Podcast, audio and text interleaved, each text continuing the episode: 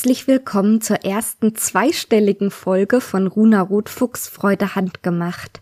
Mein Name ist Karin, ich bin Schneidermeisterin und möchte in diesem Podcast mein Fachwissen, aber vor allem meine Begeisterung für alles rund ums textile Handwerk mit euch teilen.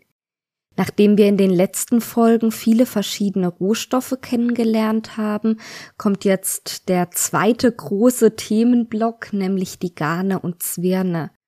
Wie immer, bevor ich starte, noch ganz kurz der Werbehinweis.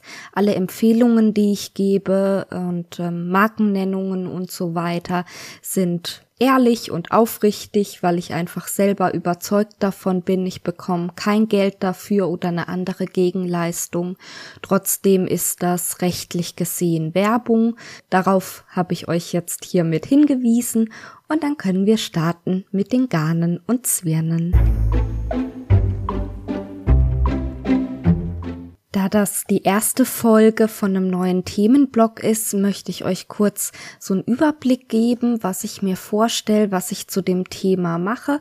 Kann natürlich sein, dass im Laufe der Folgen mir neue Sachen einfallen oder sich was ändert, aber im Moment habe ich vor, drei Folgen zu dem Thema zu machen.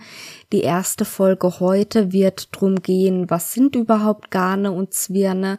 Wir werden uns anschauen, was Spinnen bedeutet und ähm, so ein bisschen die Geschichte des Spinnens und ich habe noch ein kleines Plädoyer fürs Handspinnen oder eine kleine Liebeserklärung fürs Handspinnen.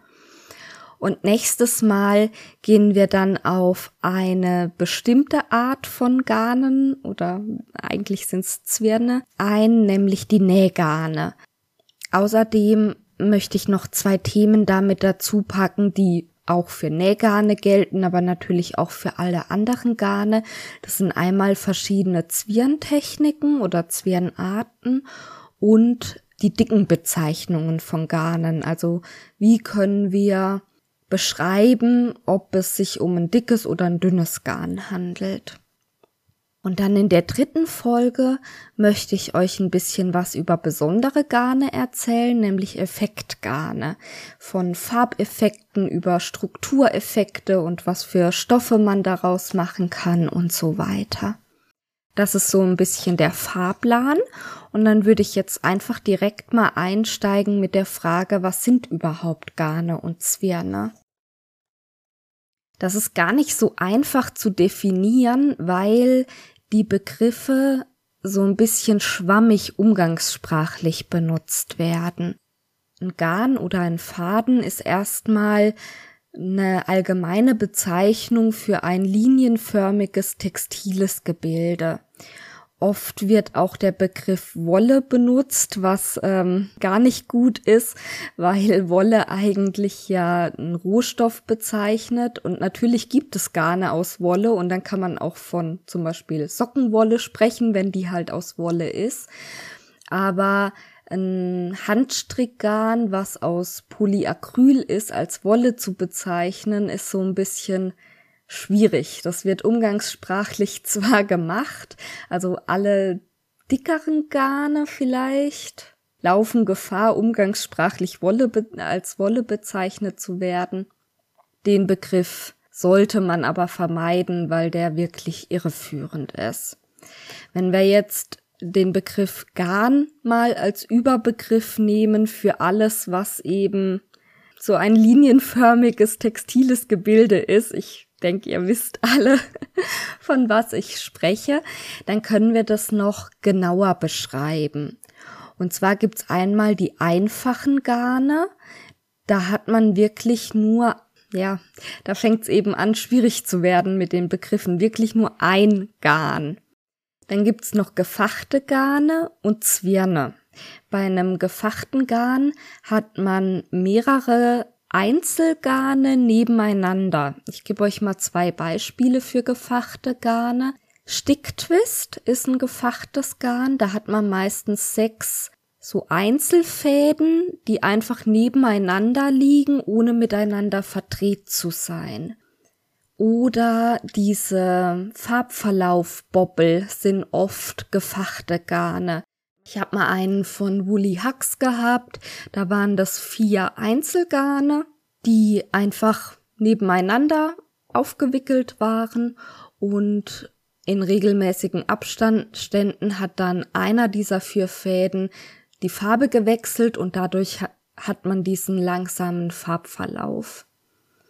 Die andere Möglichkeit, mehrere Einzelgarne in einem Garn zu haben, sind die Zwirne. Es ist prinzipiell erstmal das gleiche. Man hat eben mehrere Einzelgarne. Die sind zusammengefasst, aber nicht nur, dass die nebeneinander liegen, sondern die sind auch noch miteinander verdreht, also verzwirnt. Das gucken wir uns dann aber in der nächsten Folge nochmal genauer an. Heute bleiben wir mal bei den einfachen Garnen, die also Grundlage sind für die gefachten Garne und auch für die Zwirne oder auch so als einfache Garne weiterverarbeitet werden können. Und da müssen wir nochmal zwischen zwei Unterkategorien unterscheiden. Einmal die Filamentgarne. Wenn ihr euch erinnert, in der letzten Folge, Folge 9 war das, Kunstfasern im Überblick, da hatte ich schon ein bisschen was über Filamentgarne erzählt.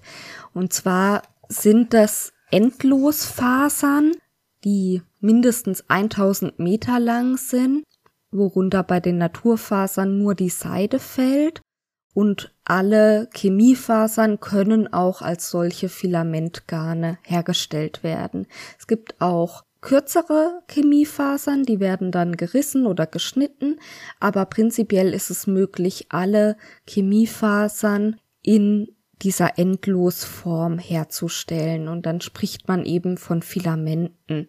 Wenn es nur ein einzelnes ist, dann spricht man von einem Monophil. Wenn es mehrere ganz dünne nebeneinander sind, spricht man von einem Multiphil. Die können dann auch noch texturiert werden und, und, und. Die sind aber lange nicht so spannend wie die andere Gruppe und das sind die Spinnfasergarne. Spinnfasergarne sind Garne, die aus mehr oder weniger kurzen Fasern bestehen. Also man hat Fasern in einer begrenzten Länge und macht aus denen ein Garn mit einer beliebig langen Länge. Und wie das funktioniert, das schauen wir uns jetzt an. Das ist nämlich der Prozess des Spinnens. So ein bisschen was hatte ich darüber schon in der fünften Folge erzählt, die hieß Wolle begreifen. Da ging es um Kammgarn und Streichgarn-Spinnverfahren. Zwei Möglichkeiten, um Wollfasern eben zu Garnen zu spinnen, die ganz unterschiedliche Endergebnisse zur Folge haben. Da bin ich also speziell drauf eingegangen, was da die Unterschiede sind in diesem Spinnprozess und heute gucken wir uns aber mal ganz allgemein an, was bedeutet es überhaupt Garne zu spinnen. Je nach Definition gehört die Faservorbereitung zum Spinnen dazu oder auch nicht. Das ist ein bisschen unterschiedlich, wo man da nachschlägt und auch ob da ein Spinngerät mit involviert ist oder nicht, ist je nach Definition unterschiedlich. Was aber immer in jeder Definition drin steht, ist, dass Fasern mit einer begrenzten Länge verstreckt und verdreht werden, sodass ein Garn unbegrenzter Länge entsteht. Wenn man das noch nie gesehen hat oder noch nie sich damit befasst hat, dann wirkt das ja erstmal wie Magie, aus kurzen Stücken ein langes Stück zu machen. Und tatsächlich gibt's einen entscheidenden Trick bei diesem Vorgang und das ist der Drall. Also ihr müsst euch vorstellen, ihr habt jetzt ein Büschel, sagen wir mal 10 Zentimeter langer Fasern. Dann werden die so ausgezogen, dass sie nicht mehr in einem Büschel alle nebeneinander liegen, sondern sich so, hm, wie soll ich das sagen, überlappend zu einer Schnur formen. Also es liegen nicht alle Fasern parallel nebeneinander in, auf einer Höhe, sondern die werden in die Auszugsrichtung ebenso gestreckt und ähm, überlappen sich. Wenn ich jetzt aber weiterziehen würde, würde dieser, dieses zarte Fadengebilde einfach reißen. Und der magische Trick, damit das nicht passiert, ist Drall. wenn ich diese ausgezogenen Fasern in sich verdrehe, also man kann das einfach mal ausprobieren, ein Büschelchen Fasern, weiß ich nicht, zum Beispiel Filzwolle oder irgendwas, was man zu Hause hat, nehmen, mit den Fingern ein Stückchen rausziehen und mit den Fingern verdrehen und dann weiter rausziehen und wieder verdrehen. durch diese Drehung werden die Fasern aneinander gedrückt und halten sich aneinander fest.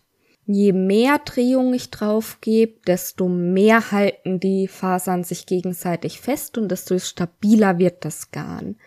Und man spricht eben nicht von Drehung, sondern von Trall.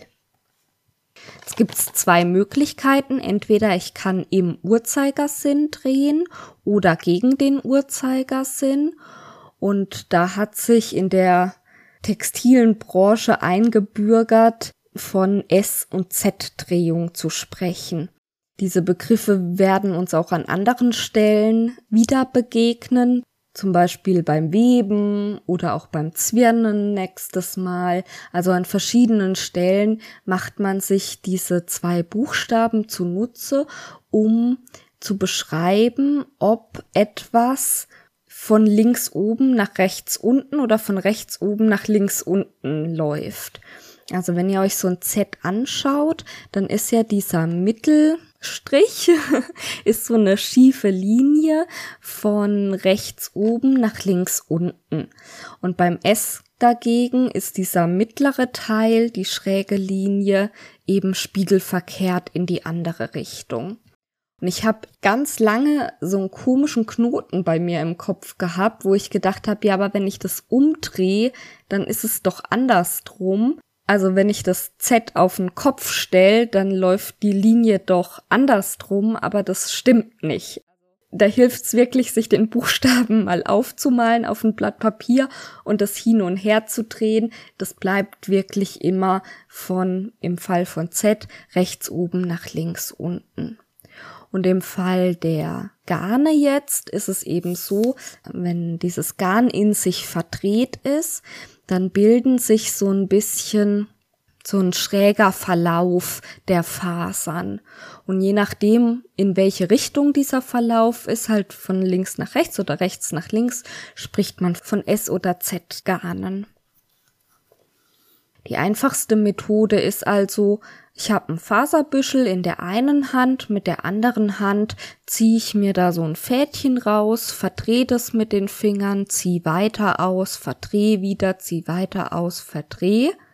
So, und jetzt ist irgendwann mein Arm für, äh, komplett ausgestreckt. Und was mache ich dann?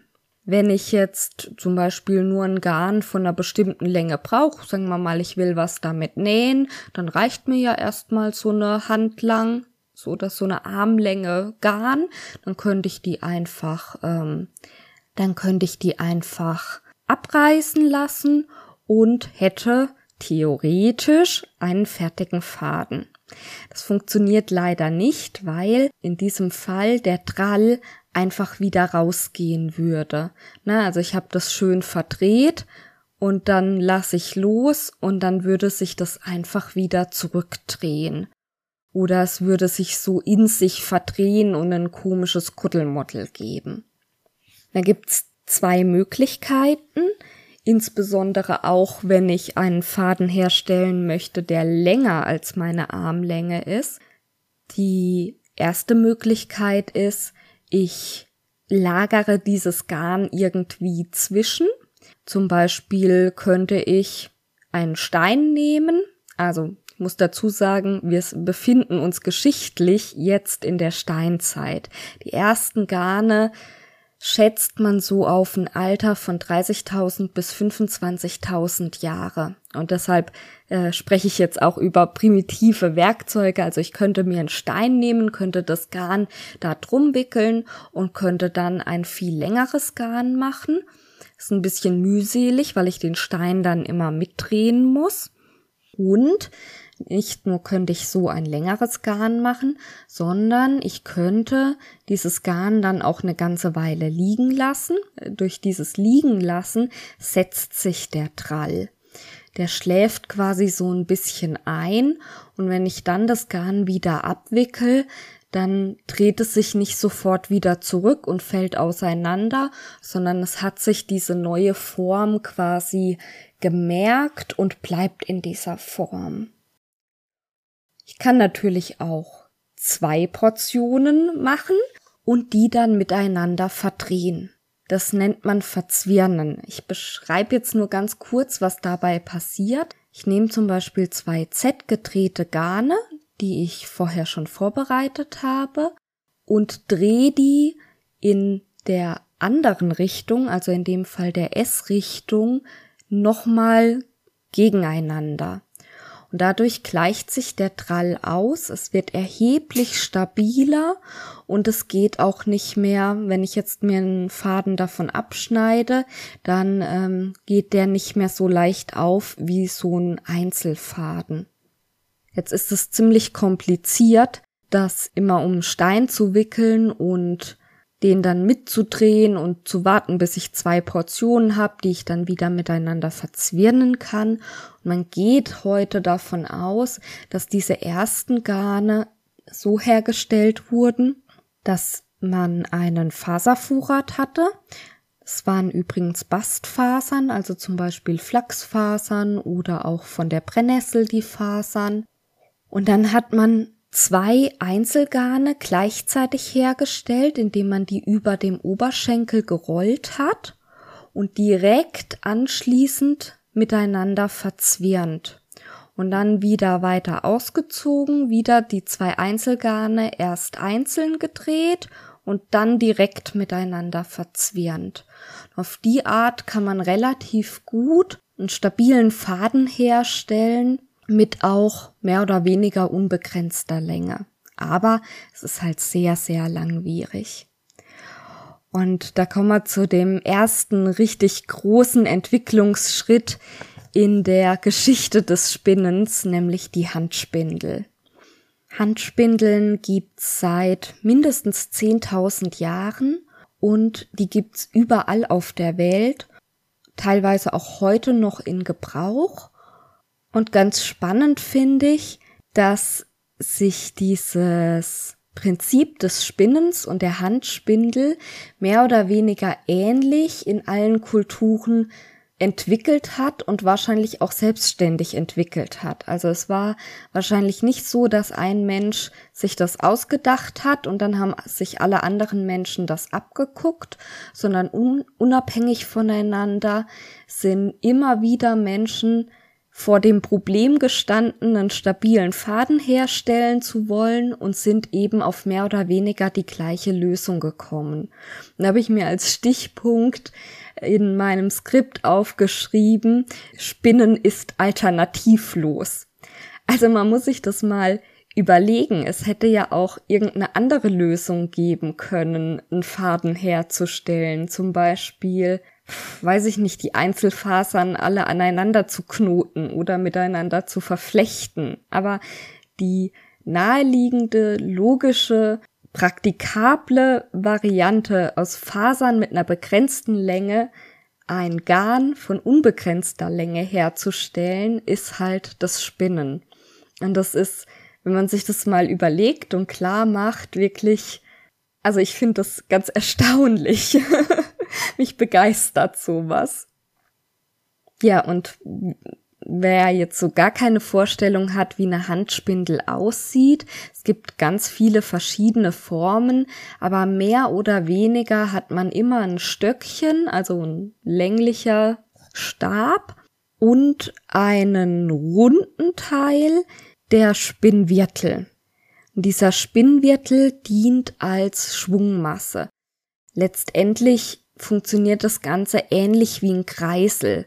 Man hat eben diesen Stab, an dem angedreht wird und dann hat man den Wirtel, der auf dem Stab steckt, der als Schwungmasse dient und dann dreht sich die Handspindel und ich kann so halt viel schneller den Trall auf mein Garn geben, als wenn ich das mit den Fingern verdrehen müsste. Außerdem dient mir die Handspindel gleichzeitig als Vorratslager für das fertige Garn. Bei der ganz einfachen Methode hatte ich ja auch schon angesprochen, dass man theoretisch einen Stein oder ein Stöckchen oder irgendwas nehmen könnte und das fertige Garn da immer drum wickeln. Und genauso macht man es eben bei der Handspindel. Also man spinnt, sagen wir mal, einen halben Meter Faden, dann wickelt man den auf und dann spinnt man wieder den nächsten halben Meter. Und das geht mit Hilfe der Handspindel eben sehr, sehr, sehr viel schneller als ohne Handspindel. Trotzdem ist es immer noch ein sehr langwieriger Prozess. Wir sind es ja heute gewöhnt, alle Textilien, also nicht nur Kleidung, sondern auch ja, vom Putzlappen bis zum Kissenbezug, alles, was wir so an Textilien täglich brauchen, kaufen wir einfach fix und fertig für viele, mich eingeschlossen, ist es schon ein großer Arbeitsschritt, das selber zu nähen. Das heißt, den fertigen Stoff zu kaufen und das Produkt, was ich haben möchte, sagen wir mal ein Kleidungsstück, daraus zu nähen. Aber wenn wir uns die textile Kette anschauen, dann sind ja da schon ganz, ganz, ganz viele Arbeitsschritte passiert. Und wenn wir in eine Zeit zurückgehen, wo die Menschen Selbstversorger waren und eben alles selber machen mussten, sagen wir mal vor 8000 Jahren, dann war das Nähen tatsächlich der aller, aller kleinste Schritt oder der am wenigsten zeitaufwendige Schritt. Der zeitaufwendigste Schritt in der gesamten Herstellungskette ist das Spinnen der Garne. Wenn ich erstmal das Garn hab, dann brauche ich es nur noch zu weben, nur noch in Anführungsstrichen. Wenn ich es gewebt hab, brauche ich es nur noch zu nähen, auch in Anführungsstrichen, je nachdem kann ich es zu irgendeinem Stadium noch färben etc. Aber wirklich diese Garnproduktion mit Handspindeln, obwohl die Handspindeln schon so eine große, geniale Erfindung sind, dauert einfach sehr, sehr lang. Ich mache da als Beispiel immer gerne ein Wikingerschiff. Die Wikinger waren ja unter anderem wegen ihrer Schiffe so erfolgreich. Und oft, wenn man sich so ein Schiff vorstellt, dann hat man im Kopf, oh, tolle Handwerker, ja, super mit Holz und so und ähm, was da für eine Kunst drin steckt. Und es ist sicherlich auch so. Allerdings besteht ein Schiff auch aus einem Segel. Und der Aufwand, dieses Segel herzustellen, war viel, viel, viel, viel größer als der Aufwand, den Rest des Schiffes herzustellen.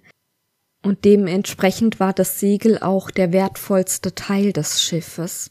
Ich habe euch einen Artikel in den Show Notes verlinkt, der ist sehr interessant, aber sehr lang und auf Englisch. Da wird drin gesagt, dass es wenige Wochen brauchte für zwei Männer ein Schiff herzustellen, aber über ein Jahr Zeit für zwei Frauen, die Garne zu spinnen. Also noch nicht mal zu weben und die Webbahn zusammenzunähen und alles, sondern nur die Garne zu spinnen. Und jetzt müsst ihr euch vorstellen, dass es ja alternativlos war. Also wenn ich Garne haben wollte, wenn ich Textilien machen wollte, musste ich mit Handspindeln spinnen. Ich konnte ja das Garn nicht einkaufen. Und deshalb haben viele Frauen quasi ununterbrochen in jeder, jeder freien Minute Garn gesponnen, um diesen Bedarf überhaupt decken zu können. Also beim Laufen, beim Kinderhüten, abends, in der Pause von der Feldarbeit quasi immer. da bin ich jetzt eigentlich fast schon, wäre jetzt passend bei dem Thema Frauen und Spinnen. Aber ich möchte vorher noch ein bisschen was über den Aufbau der Handspindeln sagen, sonst vergesse ich das nachher. Ich hatte ja schon gesagt, im Grunde besteht eine Handspindel immer aus einem Stab und einem Wirtel. Es gibt natürlich verschiedene Möglichkeiten, wie dieser Wirtel festgemacht ist. Ob der zum Beispiel bei modernen Handspindeln ist der meistens fest mit dem Stab verbunden. Bei historischen Handspindeln ist der oft aus Ton und einfach auf den Stab. Der Stab ist so ein bisschen konisch und dann wird der Wirtel da einfach drauf gesteckt.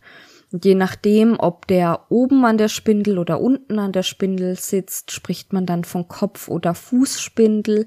Außerdem gibt's noch Kreuzspindeln. Da besteht der Wirtel nicht aus einem Stück, sondern aus zwei länglichen Teilen, die ein Kreuz bilden. Und dann kann man das Garn, was normalerweise um den Stab gewickelt wird, wickelt man dann um dieses Kreuz. Und da ergeben sich ganz süße kleine Wollknäule. Sieht ganz schön aus. Außerdem gibt's natürlich verschiedene Materialien. Also historisch findet man meistens den Stab aus Holz und den Wirtel aus Ton. Der kann aber auch aus Speckstein sein. Der kann auch aus Holz sein, aus Knochen, aus eigentlich jedem beliebigen Material. Moderne Spindeln sind teilweise wunderschön aus Glas oder es gibt Fimo-Wirtel oder man kann sich mit irgendwelchen Haushaltsgegenständen selber eine Handspindel bauen, weil sich nicht einen Schaschlikspieß in eine Kartoffelscheibe stecken, ist theoretisch auch eine provisorische Spindel. Also da sind der Fantasie keine Grenzen gesetzt. Dann haben wir verschiedene Möglichkeiten, wie das aufgewickelte Garn daran gehindert wird, wieder von der Spindel runterzurutschen. Moderne Spindeln haben meistens oben so einen kleinen Messing oder so einen kleinen Metallhaken. Das finde ich persönlich eigentlich ganz angenehm. Da brauche ich dann auch gar keine weitere Befestigung. Wenn man jetzt im Holz nur eine Kerbe hat oder vielleicht auch gar keine Befestigungsmöglichkeit, dann gibt's die Variante, dass man das Garn mit einem halben Schlag oder mit einem ganzen Schlag sichert. Das heißt, das Garn wird wie in so einer Art Knoten um den Stab geschlungen und so daran gehindert, runterzurutschen. Oder manche führen das Garn einmal unten um den Wirtel und dann wieder nach oben. Durch diesen Umweg wird's dann auch wieder ein bisschen festgehalten. Also da gibt's viele verschiedene Möglichkeiten und das ist sicherlich ganz unterschiedlich, mit was man einfach selber gut zurechtkommt. Das Schöne bei den Handspindeln ist ja, die sind nicht so teuer und brauchen auch nicht so viel Platz. Also wenn man sich für Handspinnen und Handspindeln begeistert, ist halt die Verlockung auch sehr groß, einige Exemplare zu Hause anzuhäufen. Ich nehme mich da nicht aus. Und da ja lohnt sich's auch mal bei anderen oder auf einem Wollmarkt auszuprobieren, was einem halt selber liegt. Genauso beim Antrieb, also ich, Antrieb vielleicht in Anführungsstichen, irgendwie muss ja diese Handspindel in Drehung versetzt werden. Die einfachste Möglichkeit ist sicherlich, dass man sie mit den Fingern wie ein Kreisel andreht gibt aber auch die Möglichkeit, dass man sie über den Oberschenkel rollt. Oder es gibt auch Spindeln, gerade wenn wir über historisches Spinnen reden, die permanent in der Hand gehalten werden und kontinuierlich mit den Fingern gedreht werden. Oder Kickspindeln, die mit dem Fuß angekickt werden oder es gibt ähm, unterstützte Spindeln, findet man meistens unter dem englischen Begriff Supported Spindeln. Die laufen in einem Tellerchen wirklich wie ein Kreisel. Die anderen hängen frei in der Luft, werden deshalb auch Fallspindeln genannt. Ein weiteres Spinngerät, das viele moderne Spinnerinnen gar nicht unbedingt nutzen, was aber historisch sehr, sehr verbreitet war, ist der Rocken oder Wocken. Also je nach Region wird es unterschiedlich genannt. Ich kenne es unter dem Be Begriff Rocken. Im Grunde ist es nur ein Stab, an den die Fasern angebunden werden. Also ich habe meinen Faservorrat, von dem ich mein Garn spinne nicht in der einen Hand und spinne mit der anderen Hand, sondern ich habe halt diesen Faservorrat auf diesen Rocken gebunden und je nachdem steht der neben mir oder er ist so klein, dass ich ihn in der Hand halten kann oder es gibt auch Varianten, die man sich so in den Gürtel steckt. Das ist also einfach ja, eine Aufbewahrung für die ungesponnenen Fasern. Und jetzt bin ich bei dem Frauenthema. Es ist nämlich so, dass dieser Rocken und die Handspindel ganz verbreitete Symbole sind für Weiblichkeit. Also zum Beispiel auf alten Wegkreuzen oder auf Grabsteinen, wenn klar gemacht werden sollte, dass es sich um eine Frau handelt, hat man oft eine Spindel oder ein Rocken nebendran abgebildet. Oder auch in der Sprache die weibliche Verwandtschaft, also die Verwandtschaft der Frau, wird im Deutschen als Spindelmagen und im Englischen als Spindleside bezeichnet. Und auch in der Mythologie, in ganz vielen Mythologien, haben die Göttinnen als Attribute entweder eine Spindel oder ein Rocken oder beides bei sich. In der griechischen Mythologie ist es zum Beispiel die Athene, die Artemis und die Aphrodite. Und in der nordischen Mythologie, wo ich mich jetzt ein bisschen besser auskenne, ist es die Frigga, die den Schicksalsfaden spinnt. Der wird dann von den Nornen gewoben, also Frigga selber hat keinen Einfluss auf das Schicksal, aber sie kennt das Schicksal, weil sie eben diesen Faden spinnt. Spricht aber nicht drüber. Es führt jetzt aber zu weit. Jedenfalls haben wir da einen Aspekt, der auch ganz oft mit Spinnen assoziiert ist, dass das was mit Leben schaffen oder mit Schicksal zu tun hat. Und wenn man sich das mal bildlich vorstellt, dann ist es eigentlich gar nicht so weit hergeholt. Wir haben da diese amorphe, undefinierte, im Grunde erstmal uninteressante Masse an Fasern, aus denen dann mit Hilfe der Frau was Brauchbares wird, also ein Garn wird. Wer da kulturgeschichtlich ein bisschen tiefer einsteigen will, ich habe euch einen ganz spannenden Artikel in den Shownotes verlinkt, der heißt Die spinnende Göttin und ist von Ulrike Pohl. Und auch in meiner vierten Folge Märchenhafter Flachs hatte ich schon erwähnt, dass das Spinnen als Motiv ganz häufig in Märchen zu finden ist. Bekannte Märchen sind zum Beispiel Dornröschen, die Frau Holle oder auch Rumpelstilzchen. Und wenn das Spinnen so sehr mit Weiblichkeit oder mit Frauen assoziiert ist, dann muss man sich ja fragen, wo kommt es her? Und vielleicht, wenn wir so in unsere Klischeekiste gucken, haben wir auch, also ich zumindest hab das schon irgendwie auch im Kopf, dass alle textilen Handwerke eher Frauensache wären. Also ich gebe ja zum Beispiel auch Kindernähkurse und das sind schon deutlich mehr Mädchen als Jungs. Ich habe als auch mal Jungs mit dabei, da freue ich mich dann auch immer drüber. Aber meistens sind's doch Mädchen und das wundert mich auch nicht besonders, weil ich schon glaube, dass in den Köpfen mehr ist, dass das ja irgendwie Frauensache ist. Und ganz extrem ist es bei den Erwachsenen-Nähkurse, da habe ich wirklich, also kann man an einer Hand abzählen, wie viele Männer ich da bisher hatte. Das sind fast immer Frauen. Das ist schade. Also ich würde nicht sagen, dass textile Handarbeiten nur was für Frauen sind. Ich denke, dass da auch Männer Spaß dran haben können und dürfen und sollen. Aber wenn ich mich halt in meinem Alltag umschaue, dann ist es einfach so, dass ja viele scheinbar in diesem Klischee behaftet sind. Und wenn wir in die Geschichte gucken, dann hat man immer wieder das Gefühl, dass sich das auch bestätigt, dass das quasi eine sehr lange Tradition hat.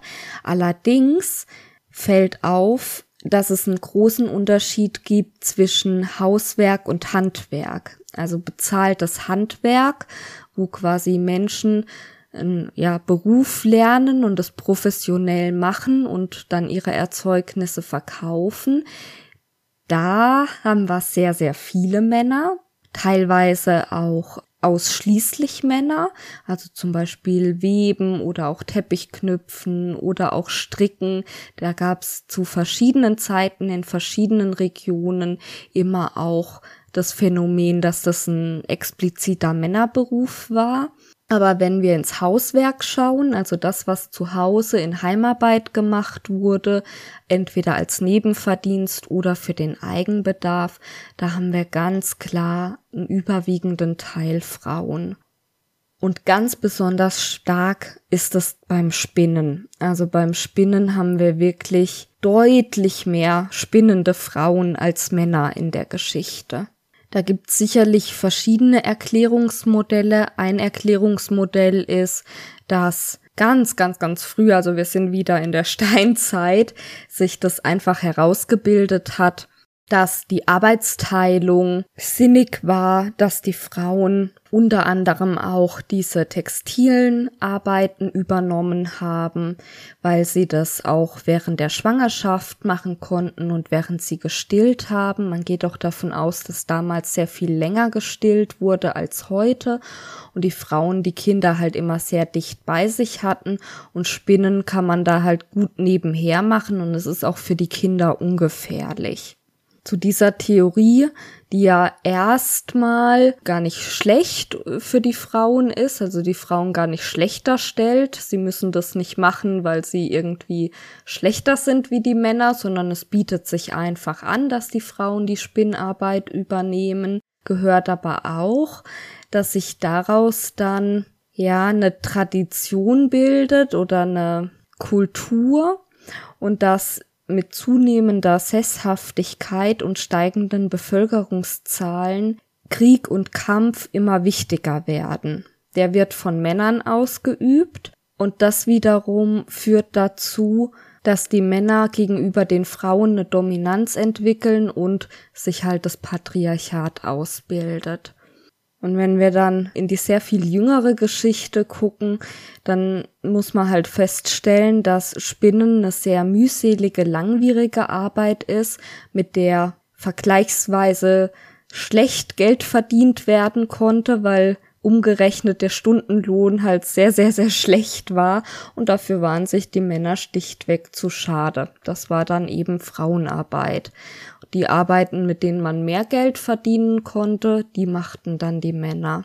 Und so ist es nicht verwunderlich, dass Spinnen in unserer mitteleuropäisch christlich geprägten Kultur der Neuzeit nicht nur als Symbol für Fleiß, Reinheit und Keuschheit gilt, sondern eben auch negativer ausgedrückt als Zeichen der Unterwerfung der Frau und dem Gehorsam dem Mann gegenüber. Und das ist beim Spinnen eben ganz stark ausgeprägt, wird aber so ein bisschen auf alle Handarbeiten projiziert, habe ich das Gefühl. Und da gab's zumindest vor zwei Jahren, habe ich das stark mitgekriegt, aber kann auch sein, dass das immer noch Thema ist. Auch viele Feministinnen, die sich sehr darüber geärgert haben, dass dieser Do-it-yourself-Trend wieder so stark ist und sich viele für Nähen begeistern und so weiter, weil sie das eben als negativ empfinden, weil sie das Gefühl haben, da rutschen Frauen in alte Rollenbilder, da wird sich untergeordnet, da sitzt man dann eben brav zu Hause und strickt Socken für den lieben Ehemann. Und da ist diese ganze Szene teilweise auch sehr negativ angegangen worden. Dazu möchte ich ganz gerne was sagen oder ja, Stellung beziehen. Ich finde, das ist ein bisschen zu kurz gedacht oder zu, zu einfach gedacht. Also ich begeister mich sehr für viele Sachen, die man jetzt so als klassisch weiblich äh, interpretieren würde, also Handarbeiten und Hausarbeit und ähm, Kochen, Putzen, Waschen. Da habe ich schon auch Spaß dran. Deshalb bin ich aber nicht unfrei und meinem Mann unterworfen. Der Punkt ist ja, mal angenommen, ein Mann sagt zu einer Frau, du sollst Garn spinnen. Und dann hat die Frau die Möglichkeit zu sagen, ja, Chef, mach ich und spinnt Garn, dann ist sie unfrei.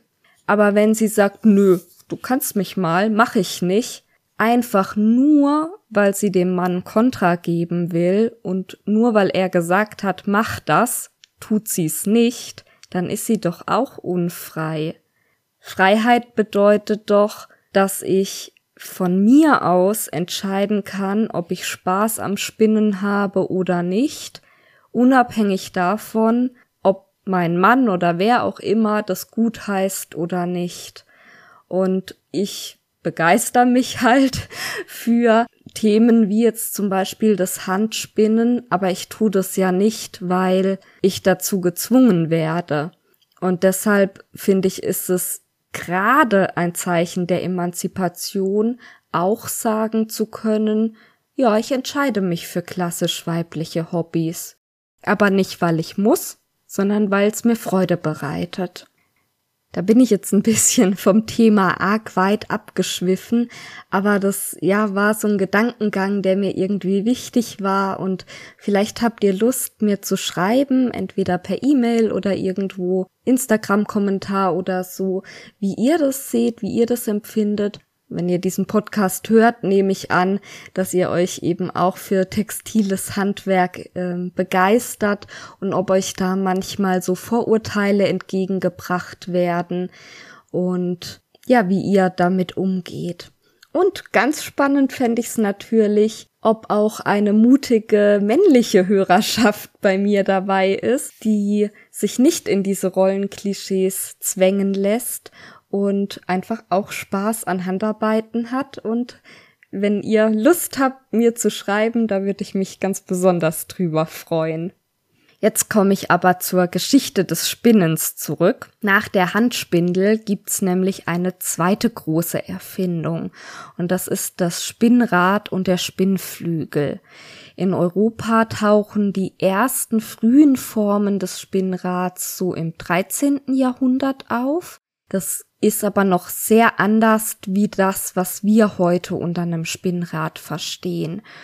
Die Neuerung in dem Fall war eigentlich nur, dass man, also nur immerhin, ne, dass man ein großes Rad hat, was über einen Riemen ein kleineres Rad antreibt. Und durch diese Übersetzung von groß auf klein hat man halt auf dem kleinen Rad eine viel schnellere Drehung. Ich habe euch da in den Show Notes ein Video äh, verlinkt, wo so ein Spinnrad oder so eine Rekonstruktion gezeigt wird von der Katrin Kania. Das große Rad wird also immer noch mit der Hand angetrieben, so wie auch die Handspindel von Hand angetrieben wird und man muss immer noch zwischendrin absetzen. Also ich kann ein Stückchen Garn spinnen, dann muss ich anhalten, muss es aufwickeln und dann kann ich weiter spinnen. Ich habe immer noch diese zwei Arbeitsschritte. Und wenn wir uns dagegen moderne Spinnräder anschauen, dann sind da noch zwei ganz wesentliche Weiterentwicklungen von diesen ersten Spinnrädern passiert. Weiterentwicklung Nummer eins. Das große Rad wird nicht mit Hand angetrieben, sondern mit einem Fußpedal. Und Weiterentwicklung Nummer zwei und wie ich finde, genialste Weiterentwicklung überhaupt. Es gibt einen Spinnflügel. Ein Spinnflügel ist ein extra Teil. Ich beschreibe euch gleich ähm, beim Aufbau vom Spinnrad auch noch, wo der sitzt. Und der sorgt dafür, dass das Garn immer auch gleichzeitig zum Spinnen auf eine Spule aufgewickelt wird. Ich kann also kontinuierlich weiterspinnen und muss nicht absetzen und zwischendrin von Spinnen auf Aufspulen wechseln, sondern ich habe das flüssig in einem Arbeitsgang. Den ersten Beleg für so einen Spinnflügel habe ich gefunden für 1480. Und dann sind wir auch schon so ziemlich bei dem, wie moderne Spinnräder funktionieren. Es gibt da auch Unterschiede. Also angetrieben werden sie über ein Fußpedal, entweder eins oder zwei. Das ist einfach Geschmackssache, ähm, wie man gerne treten möchte, ob man es als angenehmer empfindet, nur mit einem Fuß immer gleichmäßig zu treten oder mit beiden Füßen abwechselnd. Das Fußpedal ist dann festgemacht über einen Knecht an einem großen Schwungrad. Das Schwungrad ist über einen Antriebsriemen verbunden mit einem kleineren Rädchen und meistens gibt's da mehrere Abstufungen. Also mein Spinnrad zum Beispiel hat zwei Einstellungen. Und je nachdem, wie klein halt dieses Rad ist, über das der Antriebsriemen läuft, desto größer oder kleiner ist die Übersetzung, desto mehr oder weniger Trall gebe ich mit jedem Pedalschlag, mit jeder Umdrehung des großen Rades auf meine Spule. Spule ist dann schon der nächste Bauteil. Das ist das, wo das Garn aufgewickelt wird. Und jetzt gibt's entweder die Möglichkeit, dass diese Spule von meinem Antriebsriemen angetrieben wird oder mein Flügel. Das sind einfach zwei unterschiedliche Aufbauweisen. Der Flügel ist um die Spule drumrum. Das ist quasi so ein U-förmiges Teil, was Haken hat wo das Garn durchläuft, bevor es auf die Spule aufgewickelt wird. Und dann gibt's immer eine Bremse, entweder am, je nachdem, welches der beiden Teile eben angetrieben wird, gibt's dann am anderen Teil die Bremse. Und je nachdem, wie fest ich diese Bremse einstelle, wird das Garn schneller oder langsamer aufgewickelt. Man spricht da von Einzug. Also wenn ich ähm, den Einzug auf ganz sanft stelle, dann kann ich ganz, ganz viel Trall auf mein Garn geben, ohne dass das Spinnrad sich das Garn von mir quasi heranzieht und auf die Spule aufwickelt. Wenn ich dagegen den Einzug sehr stark einstelle, dann zieht das Spinnrad richtig an dem Faden und will den aufwickeln und ich habe nicht die Chance, lange viel Trall drauf zu geben, bevor es aufgewickelt wird. Es muss also immer eine Möglichkeit geben, das einzustellen, weil je nachdem, was ich spinne und was für ein Garn ich produzieren möchte, brauche ich halt einen stärkeren oder einen schwächeren Einzug. Eine Möglichkeit ist es eben über eine Bremse zu machen, die entweder an den Flügel oder an die Spindel geht. Oder es gibt auch sogenannte zweifädige Antriebe. Das ist ein bisschen irreführend, weil eigentlich ist es nur ein Faden, aber der wird wie in so einer Acht zweimal eben rübergeführt und ähm, über den kann man dann auch die Geschwindigkeit von Flügel und Spule unterschiedlich schnell einstellen, weil das ist letztendlich das, was das Aufwickeln hervorruft, dass die zwei sich halt unterschiedlich schnell drehen. Ja, und dann habe ich vorne noch ein Einzugsloch, wo das ähm, Garn eben nach vorne durchläuft und von da aus kann ich dann spinnen. Wer sich das jetzt so gar nicht vorstellen kann, ich habe euch in den Show Notes auch mein Pinterest-Board verlinkt, wo zum Beispiel mein eigenes Spinnrad abgebildet ist und da ist auch eine Detailaufnahme vom Spinnflügel. Und wie das so ist in der Menschheitsgeschichte, der Fortschritt kommt ja immer schneller und schneller. Also wir hatten mehrere tausend Jahre die Handspindel, bis dann das Spinnrad erfunden wurde und jetzt dauert's nur wenige Jahrhunderte und dann kommt die nächste große Neuerung. Und das ist, wie könnte es anders sein, die industrielle Revolution. Die Geschichte der industriellen Revolution ist maßgeblich auch eine textile Geschichte und so kann man den Beginn dieser Epoche oder dieser ja, Revolution auf 1733 legen. Da erfand nämlich der Brite John Kay den Webstuhl mit Schnellschützen. Und das war so eine enorme Änderung, weil viel, viel schneller viel größere Mengen Stoff produziert werden konnten, dass ein extremer Garnhunger Garnhunger ist auch wirklich so ein Schlagwort, ähm, entstand. Damals war es üblich, dass die Garne in Heimarbeit von Frauen gesponnen wurden und sie konnten einfach den Bedarf nicht mehr decken. Das führte jetzt aber nicht dazu, dass ähm, das besser bezahlt wurde, sondern man hat immer mehr billige Arbeitskräfte mehr oder weniger zwangsverpflichtet, äh, jetzt Garne zu spinnen. Unter anderem auch in ja, sogenannten Irrenanstalten. Das ist eine der Theorien, weshalb wir heute Spinnen synonym zu Spinnen benutzen. Also das Verrücktsein und das Garn produzieren beides Spinnen nennen. Die andere Theorie, die ich weit schöner finde, ist, dass die Spinnstuben, von denen hatte ich auch irgendwann, ich glaube auch bei Märchenhafter Flachs schon mal erzählt, da Urheber sind, weil die Leute da viel Spaß und Tratsch und Klatsch hatten beim Spinnen und dass es daher kommt. Jedenfalls auch das hat alles nichts genützt. Der Garnhunger war immens. Die Produktion kam nicht nach. Und es wurden in vielen Ländern sogar Preisgelder ausgeschrieben für Erfindungen, die eben dazu führen, dass industriell Garn hergestellt werden kann. Der erste Meilenstein auf dem Weg zu dieser industriellen Garnproduktion war 1764 die Spinning Jenny.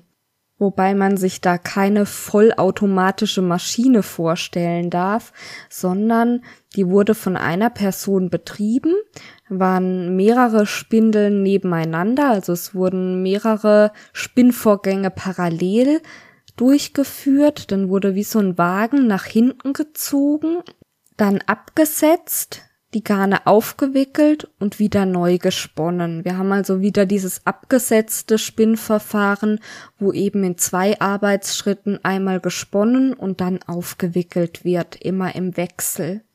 Und das war erheblich schneller als das handwerkliche Spinnen, sage ich mal, aber auch erheblich schlechter. Tatsächlich konnten diese Garne zum Weben nur als Schussgarn verwendet werden, weil sie für Kettgarne nicht stabil genug waren. Es gab dann eine ganze Reihe von Weiterentwicklungen. Ich denke, das führt jetzt etwas zu weit, die alle einzeln aufzuzählen. Zwei wichtige Meilensteine sind noch 1781 James Watt und die Dampfmaschine, die natürlich total dazu beigetragen hat, dass das Ganze irgendwann automatisiert laufen konnte. Und der zweite Meilenstein ist 1831, da wurde in den USA das kontinuierliche Spinnen in einer Ringspinnmaschine optimiert. Und das ist mehr oder weniger das Verfahren, wie es auch heute genutzt wird. Also heute wird es natürlich computergestützt gemacht und ähm, die Maschinen laufen weitestgehend autonom, ohne dass die ein Mensch bedienen muss. Die müssen natürlich nur gewartet werden und so weiter. Um sie einmal einfach genannt zu haben, die heutigen Spinnverfahren sind die Rotor, die Dreizylinder, die Kammgarn und die Streichgarnspinnerei. Warum so viele? Warum nicht ein perfektes Spinnverfahren für alles? Ganz einfach, Einmal, weil man verschiedene Rohstoffe hat. Eine Baumwollfaser lässt sich einfach ganz anders verspinnen wie zum Beispiel eine Wollfaser, weil die ganz anders sind und weil man ja auch unterschiedliche Endprodukte haben möchte. Deshalb haben sich einfach diese unterschiedlichen Spinnverfahren herauskristallisiert, die halt optimal auf die verschiedenen Bedürfnisse angepasst sind.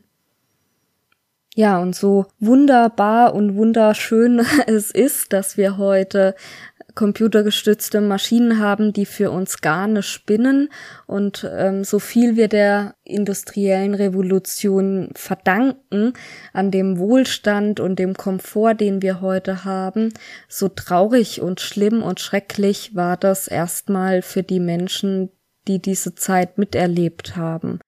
Paradoxerweise hat der Fortschritt den Menschen ja erstmal viel Leid gebracht weil viele ihre Arbeit verloren haben, weil viele Sachen, die vorher in Heimarbeit hergestellt wurden, plötzlich nichts mehr wert waren und weil viele Menschen in schlimmsten Arbeitsbedingungen in diesen Fabriken arbeiten mussten und das wirklich schlimme Hungerkrisen auch ausgelöst hat.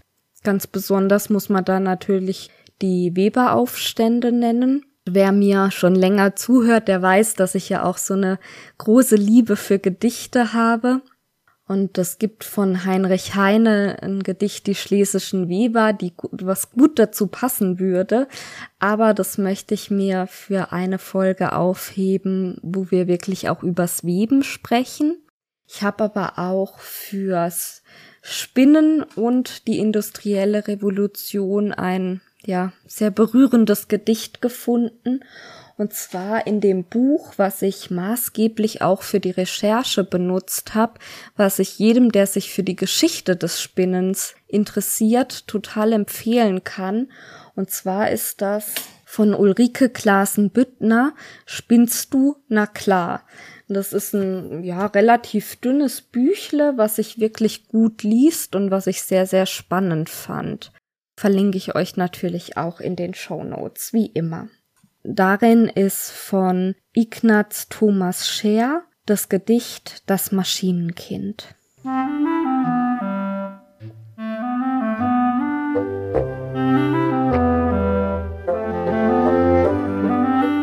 Das Maschinenkind.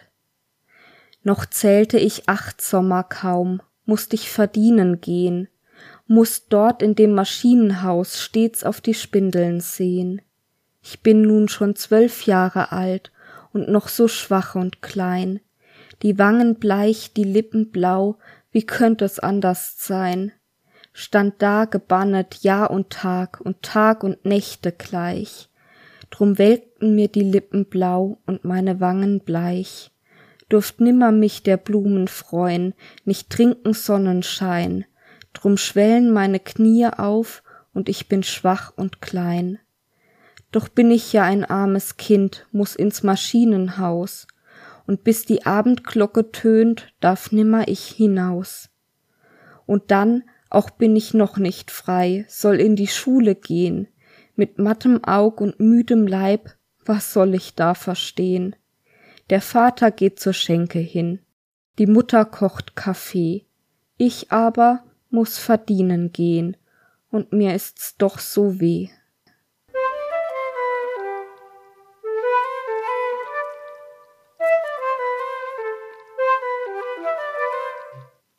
zeittechnisch müsste ich ja eigentlich jetzt langsam mal aufhören, aber mit dieser traurigen Endnote, das bringe ich nicht übers Herz.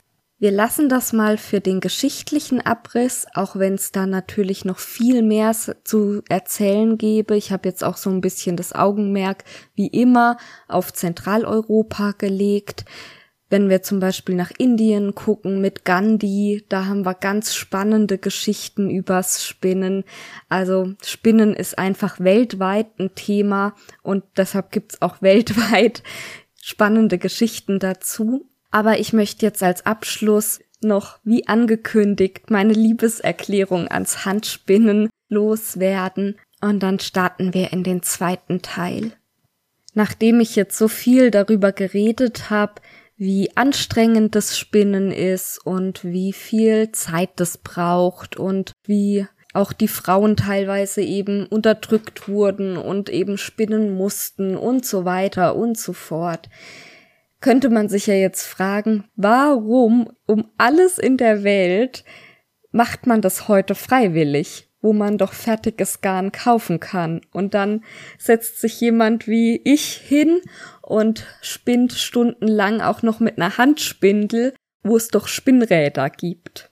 Und da gibt's natürlich wahrscheinlich so viele Antworten wie Handspinnerinnen. Wahrscheinlich hat da jeder seine eigene Geschichte und auch seine eigenen Gründe. Ich wollte euch mal erzählen, wie das bei mir war, wie ich so meine Liebe dazu entdeckt habe. Also ich habe vor über zehn Jahren mal probiert, selber zu spinnen. Ich hatte eine Handspindel und habe mir von einer Bekannten ein Spinnrad ausgeliehen und ich hatte damals kein Internet und keine Anleitung und habe einfach mal probiert. Und dann hat es nicht geklappt und dann war ich frustriert und dann habe ich es wieder sein lassen.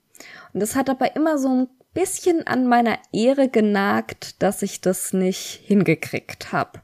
Und als ich vor einem Jahr gesagt habe, jetzt gehe ich das Thema Handspinnen nochmal an, war eigentlich meine Idee, dass ich einfach neugierig drauf war, wie das denn jetzt funktioniert und eben auch so ein bisschen, ja, bei meiner Ehre gepackt war, diesen Teil der textilen Faserkünste halt auch beherrschen zu wollen und habe gedacht, ja, ich probiere das jetzt mal aus und wenn ich dann so weiß, wie es geht und erste Erfolgserlebnisse habe und so, dann ist es ja auch wieder gut. Dann kann ich da einen Haken dran machen und ähm, habe das Thema also für mich abgearbeitet.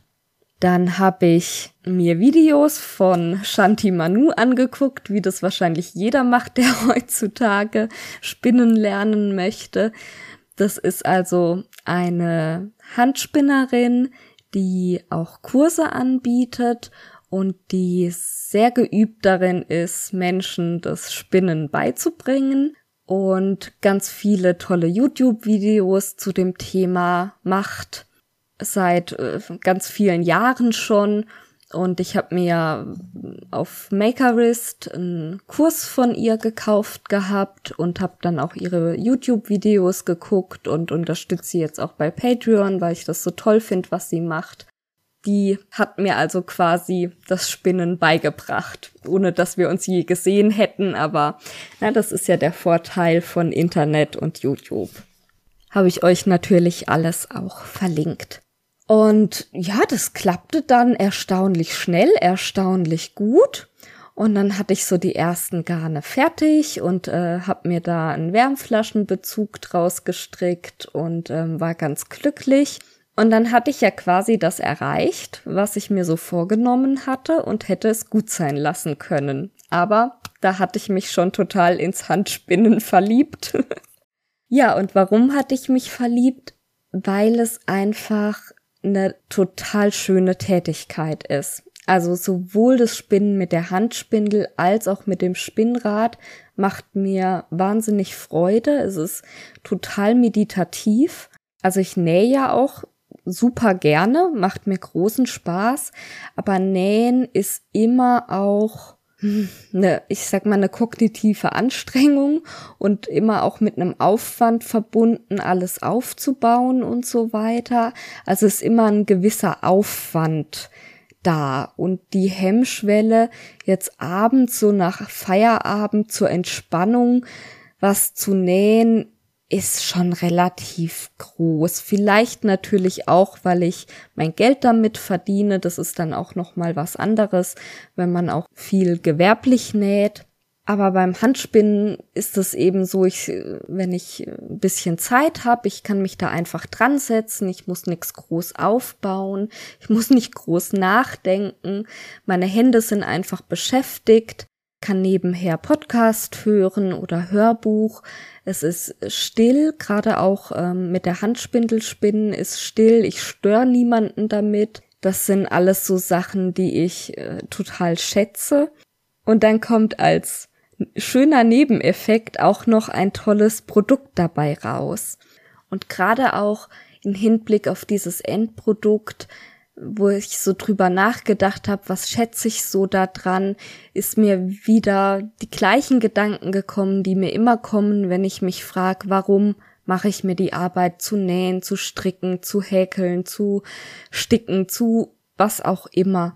Und ich glaube, es ist einfach dieser langsame individuelle Entstehungsprozess von Handarbeiten als ja eine Art Gegengewicht zu einer sehr schnellen und also subjektiv von mir empfundenen sehr schnellen, lauten Welt, in der irgendwie alles immer in Hochglanz verfügbar ist.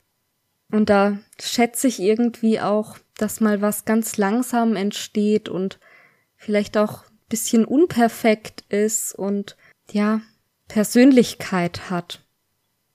Wenn ich euch jetzt Lust aufs Handspinnen gemacht habe, dann ähm, findet ihr in den Show Notes noch ein paar Empfehlungen.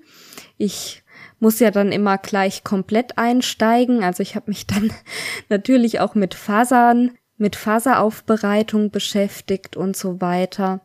Also Wolle selber gewaschen und kadiert und alles. Aber gerade wenn man anfangen möchte, fertig aufbereitete Wolle ist gar nicht teuer und gibt's in allen möglichen Varianten. Ich selber mag Shetland Wolle total gerne, aber ja, da gibt's auch eben ungezählte Varianten und gerade so eine Handspindel ist auch nicht besonders teuer und dann kann man das einfach mal ausprobieren oder sich eine Handspindel selber basteln.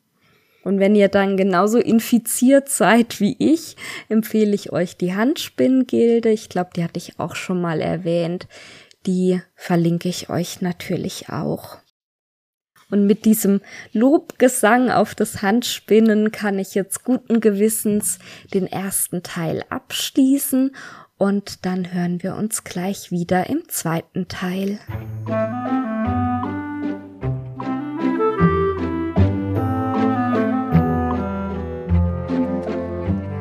Wenn ihr diese Folge hört, dann kennt ihr die Antwort schon, aber ich kenne die Antwort jetzt im Moment noch nicht. Und zwar geht's um die Frage, ich bin mir nicht sicher, ob ich es schaffen werde, diese Folge pünktlich rauszubringen.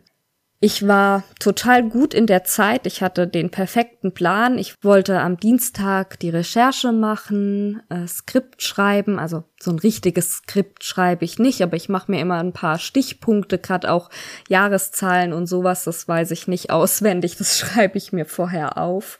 Und am Mittwoch wollte ich aufnehmen und dann am Donnerstag schneiden und am Freitagvormittag habe ich einen Kindernähkurs, da habe ich also keine Zeit und dann wäre das aber alles Donnerstagabend quasi hochgeladen gewesen und ähm, am Freitag pünktlich erschienen. Ja, und dann bin ich krank geworden und es ging so richtig gar nichts. Also ich bin richtig flach gelegen. Ich konnte gar nichts mehr machen, außer mir selber leid tun. Und jetzt haben wir Donnerstagabend und ich nehme gerade auf. Und vielleicht schaffe ich es noch heute Abend zu schneiden, vielleicht aber auch nicht. Am Anfang habe ich mich furchtbar darüber geärgert und ähm, ja, wollte mich dann auch dazu zwingen aufzunehmen, als es mir noch nicht wieder besser ging. Und dann habe ich aber gedacht, nee, das ist doch Quatsch das ist ja ein Projekt, was mir so viel Freude macht und ähm, diese Freude soll auch rüberkommen und wenn ich da halb krank vorm Computer hock, da hat niemand was davon.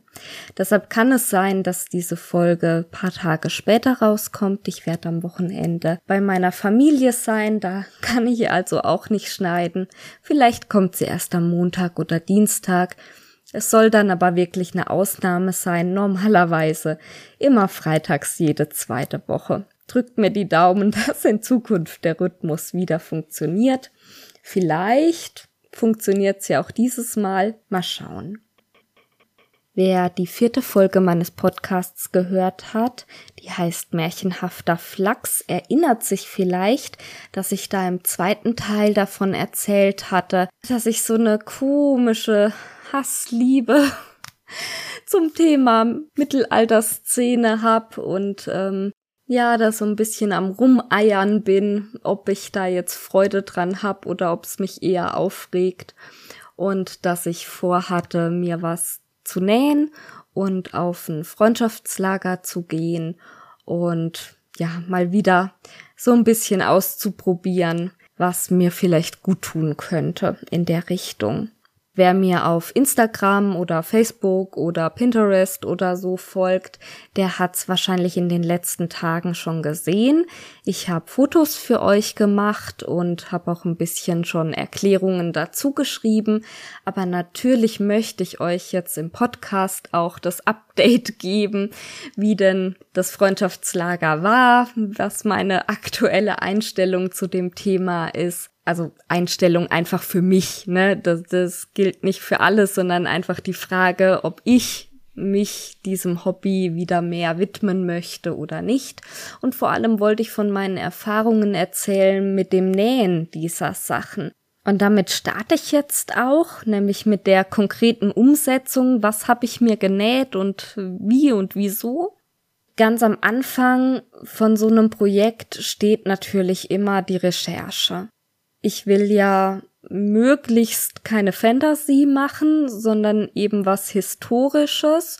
Und dazu muss ich mir ja angucken, was gab's historisch überhaupt. Das war jetzt in meinem Fall ein kleines bisschen schwierig, weil ich mich noch nicht richtig auf eine Zeit und eine Region festlegen kann. Also mein Herz schlägt irgendwie fürs Frühmittelalter. Ich kann gar nicht genau sagen, warum da habe ich auch die größten Vorkenntnisse, mehr so für den skandinavischen Raum. Ich würde mich aber eigentlich mehr für den Bereich interessieren, wo ich jetzt halt auch wohne, also Süddeutschland, weil ich da einfach vor Ort bin und auch mal Museen oder Ausgrabungsstätten etc. besuchen kann, ohne unglaublich weit fahren zu müssen. Und was mir auch klar war oder was für mich von Anfang an feststand, ist, dass ich eine einfache Darstellung haben möchte, also einfache Bevölkerung, sag ich mal, nicht äh, Prunk und Pomp und Adel und Schmuck und noch und nöcher. Das hat unterschiedliche ja, Hintergründe. Unter anderem finde ich einfach, dass es in der Szene sowieso viel zu viele Jals und Fürsten und reiche Händler etc. gibt. Ähm, da muss ich nicht auch noch so eine reiche Darstellung machen. Aber wie gesagt, so richtig festlegen konnte ich mich noch nicht. Unter anderem, weil ich ja auch nicht weiß, ob ich wieder einsteigen möchte in das Hobby und wenn ja, wo und ob ich mich vielleicht einer Gruppe anschließe und dann würde ich mich dementsprechend natürlich auch der jeweiligen Zeit etc. anpassen. Ich bin da auch nicht so festgelegt. Ich kann mich eigentlich von Jungsteinzeit bis Biedermeier für so gut wie alles begeistern. Aber irgendwie musste ich mich ja festlegen. Und ich habe das Buch gelesen, Kleidung im Mittelalter von Dr. Katrin Kania, was ich auch wirklich sehr empfehlen kann, wenn man sich dafür interessiert, für diese Thematik.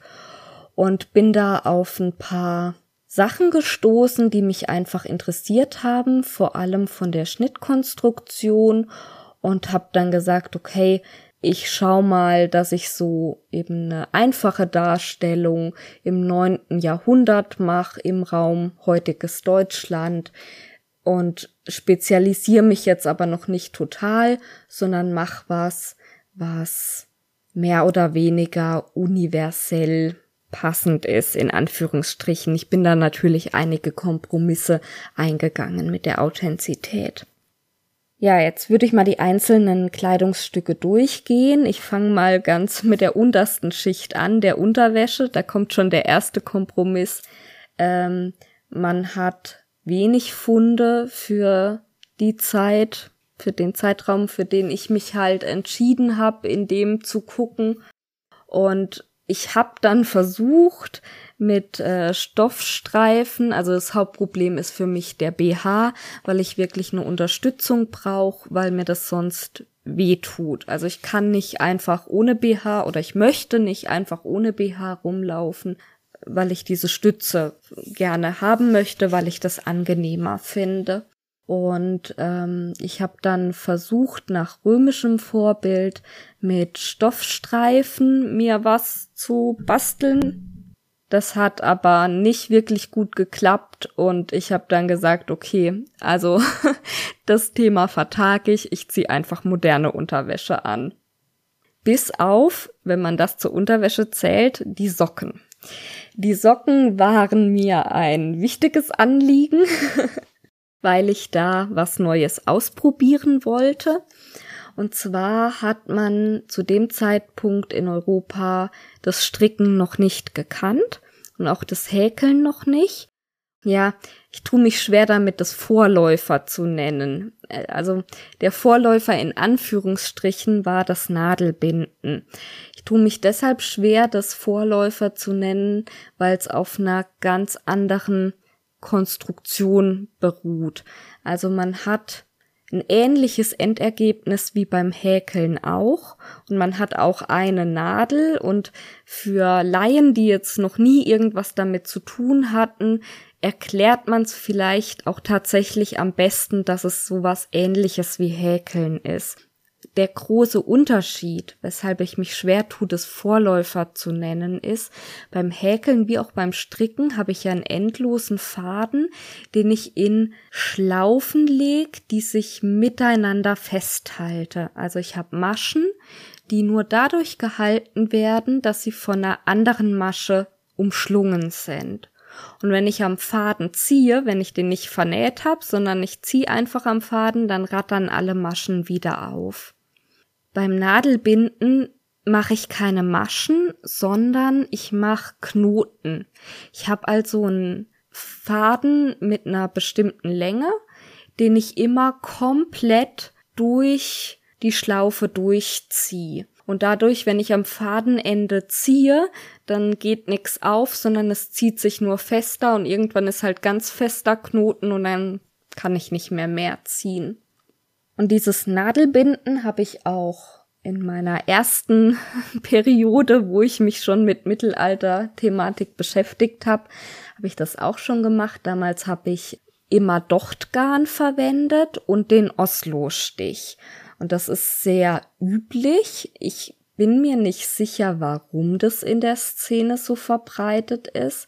Vielleicht ganz einfach, weil die Flinkhandeinleitung, die ich in der Zeit halt damals nur zur Verfügung hatte, diese Methode halt so vorstellt. Und ich denke, viele Leute haben das so gelernt und deshalb ist das vielleicht so verbreitet. Ich weiß es nicht. Auf jeden Fall habe ich früher eben Dochtgarn genommen, das heißt unverzwirrendes Wollgarn, was relativ dick ist und habe diesen Oslo-Stich genommen. Das ist eben eine bestimmte Art, den Faden mit sich zu verknoten und habe die Socken so konstruiert, dass ich von der Spitze angefangen habe, dann einen Schlauch äh, für den Fuß gestrickt habe, nicht gestrickt, genadelbunden habe, einen Schlitz gelassen habe für die Ferse, dann den Schaft genadelbunden habe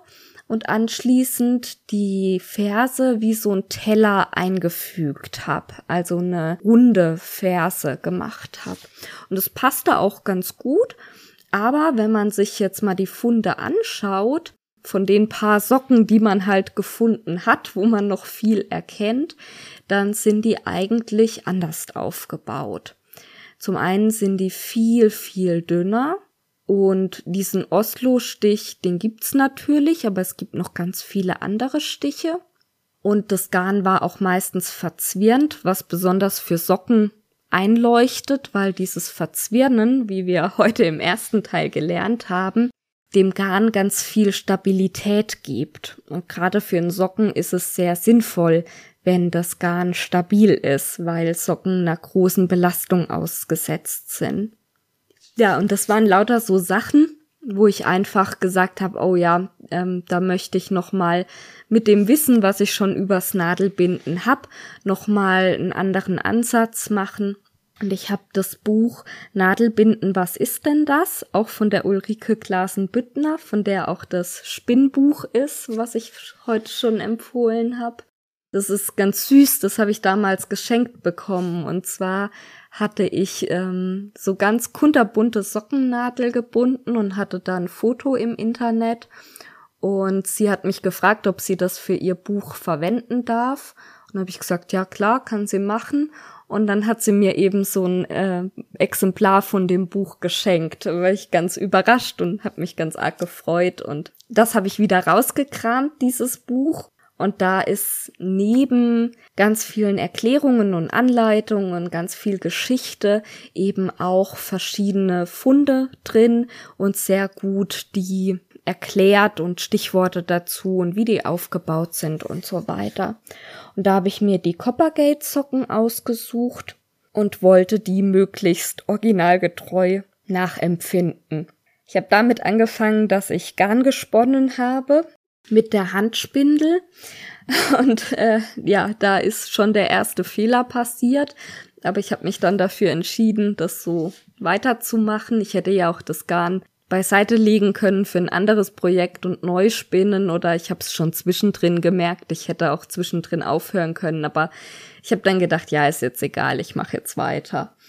Ähm, das Garn ist viel zu dick geworden. Also das Originalgarn muss viel, viel dünner sein, weil die fertigen Socken später haben 36 Reihen auf 10 Zentimeter und meine sind dreimal so dick. Es ist nicht schlimm, weil ähm, ich fand sie sehr angenehm, so dick. Ähm, ich habe ja wendegenähte Lederschuhe, auch mit einer Ledersohle angehabt und da finde ich das ganz schön, wenn man ein bisschen dickere Socken hat, aber originalgetreu ist das halt nicht und eigentlich wollte ich ja gerne so nah wie möglich ans Original. Naja, aber es war ein interessanter, interessanter Weg. Was da noch anders ist, neben der Tatsache, dass es eben kein Dochtgarn ist, sondern ein verzwirntes Garn, ist, dass sie im Yorkstich genadelbunden sind und nicht im Oslo-Stich. Da war ich ziemlich begeistert. Also es ist ein bisschen nerviger zu machen wie der Oslo-Stich, weil sich das so komisch in sich verdreht beim Nadelbinden. Aber ich fand es jetzt auch nicht störend und ich mag das Endergebnis sehr gerne. Also das Stichbild sieht sehr schön aus, finde ich. Und der nächste, das nächste große Thema ist dann die Fersenkonstruktion. Ich hatte ja schon erzählt, ich habe bisher immer so eine Kreisferse gemacht und auf dem Bild erkenne ich gut, dass es keine Kreisferse ist. Also auf dem Bild von dieser Coppergate-Socke, die man ausgebuddelt hat. Aber ich erkenne nicht richtig, wie diese Fersenkonstruktion funktioniert. Und ich habe ähm, im Internet beim Recherchieren immer wieder die Fingerferse gesehen und die finde ich auch eine interessante Konstruktion. Aber für mich sieht es auf dem Bild nicht so aus, als ob das eine Fingerferse wäre. Und dann bin ich hingegangen, habe mir eine helle Baumwollsocke angezogen, die eben relativ nah am Fuß anliegt, und einen wasserlöslichen Trickmarker und habe einfach mal auf dieser Socke angezeichnet, also mir das Bild von dem Fund nebendran gelegt und mal so angezeichnet auf der Socke, wie ich sehe, dass die Reihen verlaufen. Und dann habe ich on the go, während ich die Sockennadel gebunden habe, versucht, das irgendwie so hinzukriegen. Äh, es ist so mäßig gut gelungen. Also wenn ich noch mal eine machen würde, würde ich einfach diese Fingerferse machen, auch wenn das meiner Meinung nach anders aussieht wie das Original, aber diese Konstruktion, die ich da gemacht habe, die passt jetzt zwar, es ist eine Socke draus geworden, aber das war sehr, sehr umständlich und überhaupt nicht sinnvoll. Also da habe ich irgendwie mehr, zu, das Ganze mehr zusammengepfuscht wie alles andere. Aber gut, es war, wie gesagt, es war interessant für mich. Und es ist eine tragbare Socke bei rausgekommen, immerhin. Der Rand oben übrigens ist äh, mit Krabb gefärbt und das war tatsächlich noch ein Reststückchen, was ich noch aus der Zeit von vor zehn Jahren zu Hause liegen hatte. Also auch alte Wollschätze finden irgendwann ihre Verwendung. Dann kommen wir jetzt aber zum ersten Nähprojekt. Das ist das Unterkleid. Ich habe ja schon erzählt, dass ich mir die einzelnen Bestandteile auch so ein bisschen rausgesucht habe in Hinblick darauf, was ich halt gerne mal ausprobieren möchte. Und beim Unterkleid wollte ich vor allem ausprobieren, mal zuzuschneiden ohne viele moderne Hilfsmittel. Also ich habe zwar eine moderne Zuschneideschere benutzt, aber ich habe kein Lineal benutzt, kein Trickmarker, keine Kreide oder irgendwas zum Anzeichnen und vor allem kein Papierschnittmuster. Es ist total naheliegend, aber also ich musste mir das auch erstmal klar machen, dass man natürlich im Mittelalter keine Papierschnittmuster hatte, weil Papier oder auch Pergament ja was ganz, ganz Wertvolles war. Ne, heute sind wir das gewöhnt oder auch ich wenn ich meine Schnitte selber mache, bin ich gewöhnt, dass ich die erstmal auf Papier schön mit äh, Schneiderwinkel, Geodreieck, Maßband und allem Bleistift, Filzstift, Kugelschreiber alles aufmale, dann ausschneide und das als Schablone benutze. Wenn ich mich in eine historische Situation hineinversetze, dann funktioniert das ja so nicht. Und auch beim Maßband fängt's schon an, ne? Ähm, theoretisch kann ich, wenn ich zum Beispiel gucken will, wie mein Umfang ist, kann ich ja auch einfach ein Stück Faden nehmen, Dann ähm, mache ich einen Knoten da, wo, wo halt mein Umfang ist und ähm, benutze das als Maßband in Anführungsstrichen, um dann später auf dem Stoff abzumessen, wie viel Breite ich brauche etc. Und das hat also ganz wunderbar geklappt, auch deshalb, weil ich mich bewusst dafür entschieden habe, das Unterkleid so schlicht wie möglich zu machen. Ich habe also eine lange Bahn genommen, keine Schulternähte. Die Bahn läuft quasi von vorne Knöchellänge bis hinten Knöchellänge. In der Mitte ist ein Halsausschnitt. Das ist das einzige, was eine Rundung hat an der ganzen Sache. Die habe ich so freihand ausgeschnitten. Ich wollte einen relativ halsnahen Ausschnitt, damit ich da mit dem Kopf rein und raus komme. Habe ich einen ähm, Schlitz vorne rein gemacht, also so ein Schlüsselloch-Ausschnitt. Ah ja, ähm, das Material ist ein handgewebtes Bauernleinen, was ich gefunden habe. Die Bauernleinen sind oft sehr viel gröber als das, was man im Mittelalter vermutlich als Leinenkleidung anhatte. Aber ich habe eins gefunden, was wirklich sehr, sehr also vergleichsweise dünn war. Es war immer noch sehr störrisch, da erzähle ich gleich beim Nähen noch drüber. Also ich sag's mal so, ich hatte hinterher Schwielen an den Händen. Zwei Stück an den Fingern, wo ich immer so gegriffen habe. Es war schon relativ störrisch, aber ich habe auch Bauernleinen, die sehr, sehr viel dicker und störrischer sind. Also, da bin ich ganz glücklich mit dem Material. Die Stoffbahn war 60 Zentimeter breit und 6 Meter lang und es hat auch ziemlich genau hingehauen für ein Kleid für mich. Ich bin ja nicht so ganz schlank, brauche deshalb ein bisschen mehr Stoff, auch wenn ich klein bin. Das ist wieder gut, da braucht man weniger Stoff. Aber ich hatte wirklich kaum Verschnitt weil auch wenig Nähte dran sind und weil quasi alles auf Rechtecken beruht. Also diese lange Bahn habe ich ja eben schon beschrieben, die habe ich als erstes zugeschnitten. Die bildet quasi Vorder- und Rückenteil. Dann brauche ich zwei Ärmel, die sind ganz gerade angesetzt, also es gibt keine Armkugel und dementsprechend auch kein Armloch am, am Rumpfteil sondern die sind wirklich ganz gerade angesetzt, laufen zum Handgelenk hin ein bisschen schmäler zu. Da kann man ganz schön die so gegenläufig zuschneiden. Da bleibt also auch kaum ein Rest und aus dem Restchen, was seitlich abgefallen ist, habe ich noch die Unterarmkeile zugeschnitten. Die sitzen, das sind quasi Vierecke, also so Rauten, die unterm Arm sitzen und es ermöglichen, dass man bequem den Arm heben kann.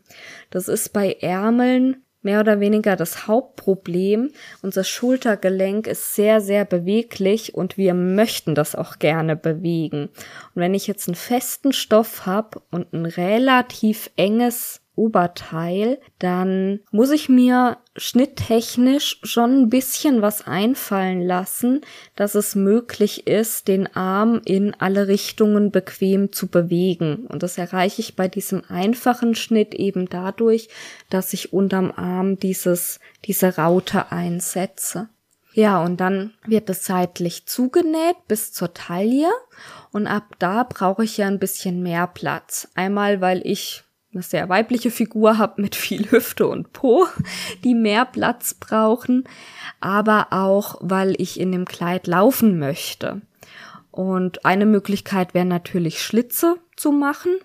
Das ähm, kam jetzt nicht in Frage, so lange Schlitze da reinzumachen. Die andere Möglichkeit ist, Keile einzusetzen.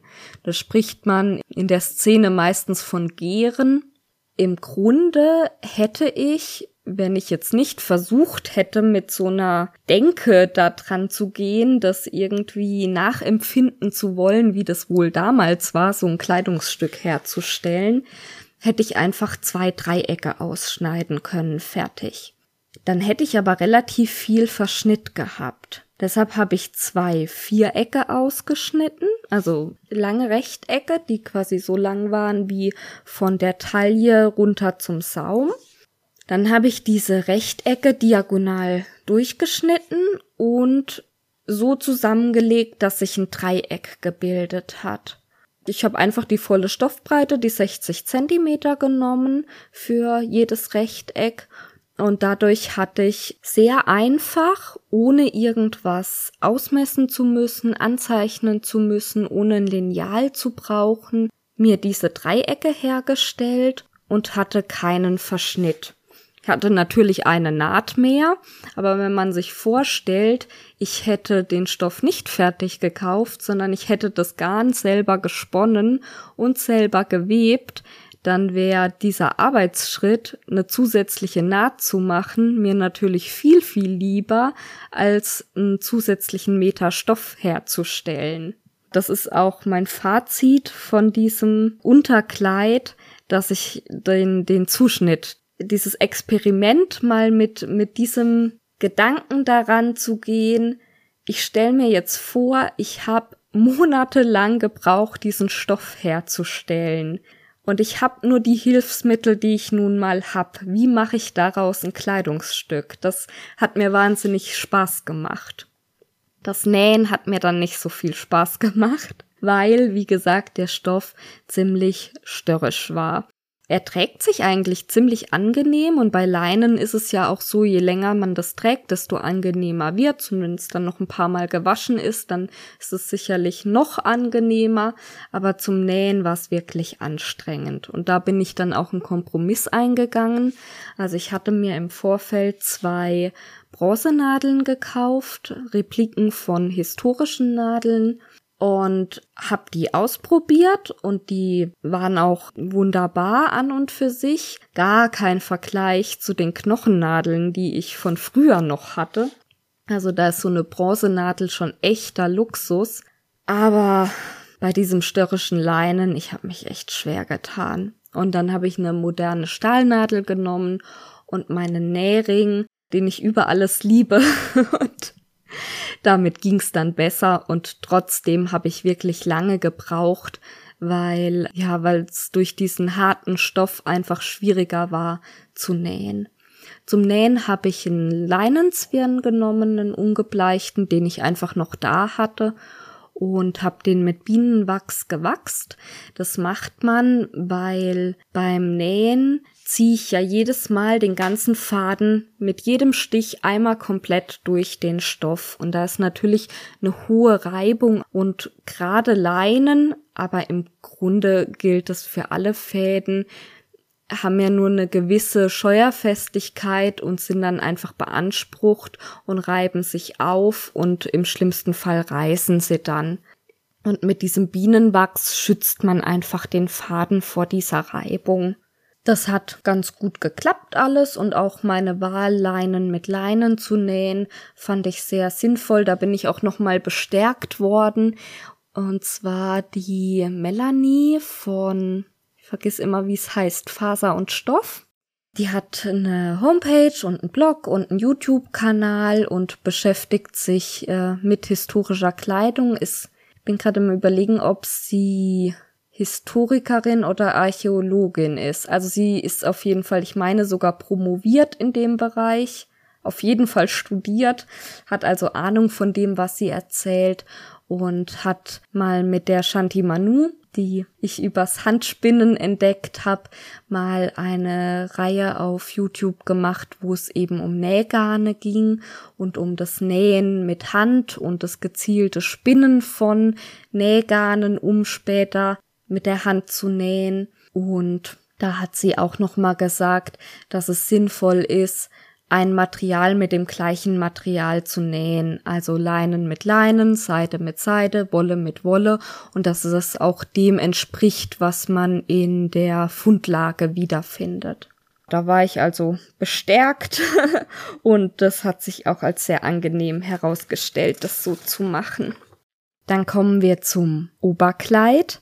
Da habe ich beim Stoff bereits einen Kompromiss gemacht. Ich hätte gerne einen pflanzengefärbten Wollstoff gehabt, aber zum selber färben, ja, war ich einerseits zu faul, andererseits traue ich es mir auch nicht zu. Ich brauche schon eine ganze Menge Stoff für so ein Kleidungsstück und ich habe keinen so großen Färbekessel. Ich habe schon zwei, drei Meter Stoff am Stück gefärbt und das ist immer fleckig geworden. Es kann sein, dass es auch an mir liegt, dass ich da eben ja manche Sachen besser machen könnte. Es kann sein, dass es einfach daran liegt, dass der Kessel halt zu klein ist. Jedenfalls äh, wollte ich ungern Stoff selber färben. Also mit Pflanzen selber färben. Ne? Chemische Farbe ist kein Problem, das mache ich in der Waschmaschine. Das funktioniert wunderbar, aber eben mit Pflanzen färben, das habe ich mir nicht zugetraut. Und wenn man solche Stoffe fertig kauft, dann haben die berechtigterweise natürlich ihren Preis. Und es war mir für, ich will das nur mal ausprobieren, ein bisschen zu teuer. Weil ich nicht weiß, ob ich bei dem Hobby dabei bleib und weil bei speziell diesem Kleid auch ich ein paar Sachen ausprobieren wollte, wo ich nicht wusste, wie gut das wird. Dann habe ich hin und her überlegt, ja, nehme ich jetzt einen chemischen Woll, also einen chemisch gefärbten Wollstoff. Irgendwie konnte ich mich dazu auch nicht überwinden und dann bin ich für mich den Kompromiss eingegangen, dass ich einen reinen Wollstoff genommen habe in einem Naturbraun, also von braunen Schafen, einfach ein ungefärbter brauner Stoff. Das ist eine dreischäftige Körperbindung, wie es also auch laut meinem Wissensstand historisch korrekt ist. Ich habe immer gedacht, dass die historischen Stoffe immer schmale Webbreite haben müssen. Und der Stoff, den ich gekauft habe, ist halt ein moderner Stoff, hat eine Breite von 1,50 Meter gehabt.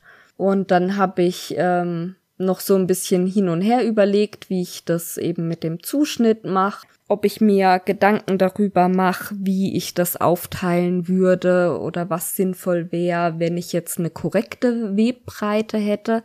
Aber zu meinem großen Erstaunen stand bei der Katrin Kania im Buch, dass es auch sehr breite Webbreiten gab und dass das eher so ein Klischee ist, dass es damals nur schmale Webbreiten gab und dass es sogar bis zu drei Meter breite Stoffbahnen gab. Das war allerdings, glaube ich, im Hochmittelalter. Also äh, gefährliches Halbwissen, aber jedenfalls habe ich mich dazu entschieden, den Stoff einfach so zu verwenden, wie er halt da ist.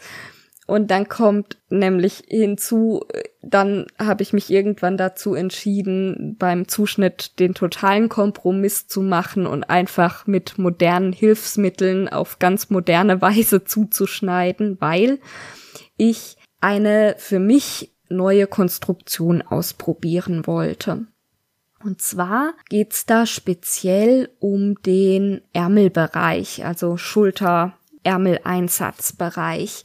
Ich hatte ja beim Unterkleid schon angesprochen, dass das also so eine diffizile Stelle ist, wo man einen guten Kompromiss finden muss zwischen körpernaher Passform und Beweglichkeit.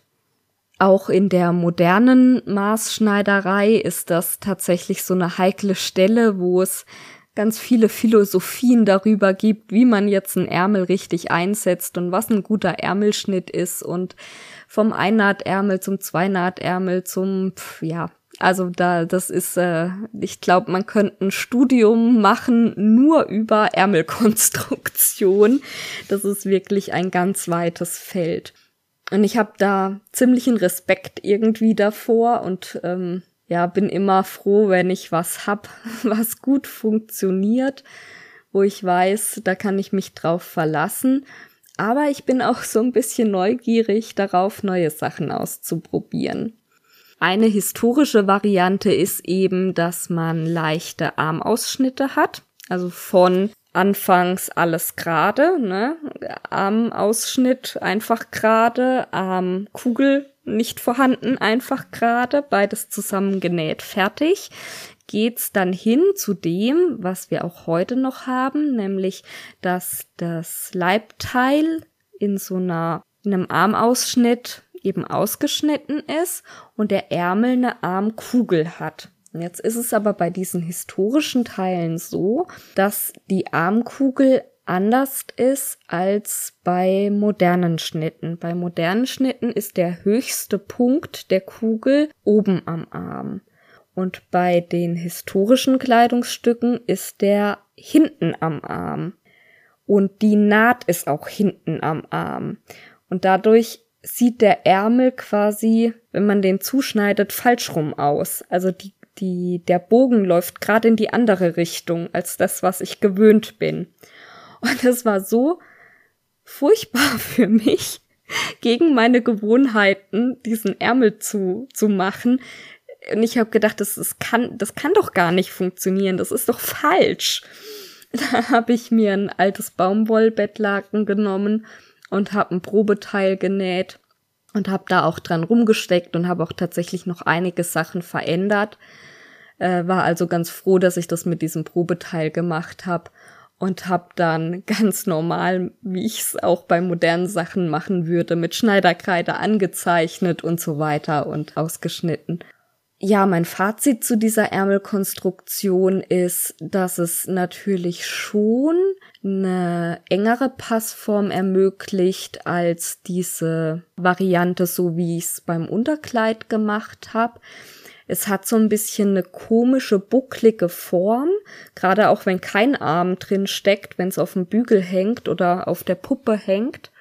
Diese viele Weite am Oberarm sieht so ein bisschen komisch aus, finde ich, aber sie ermöglicht natürlich, dass ich den Arm sehr bequem nach vorne strecken kann.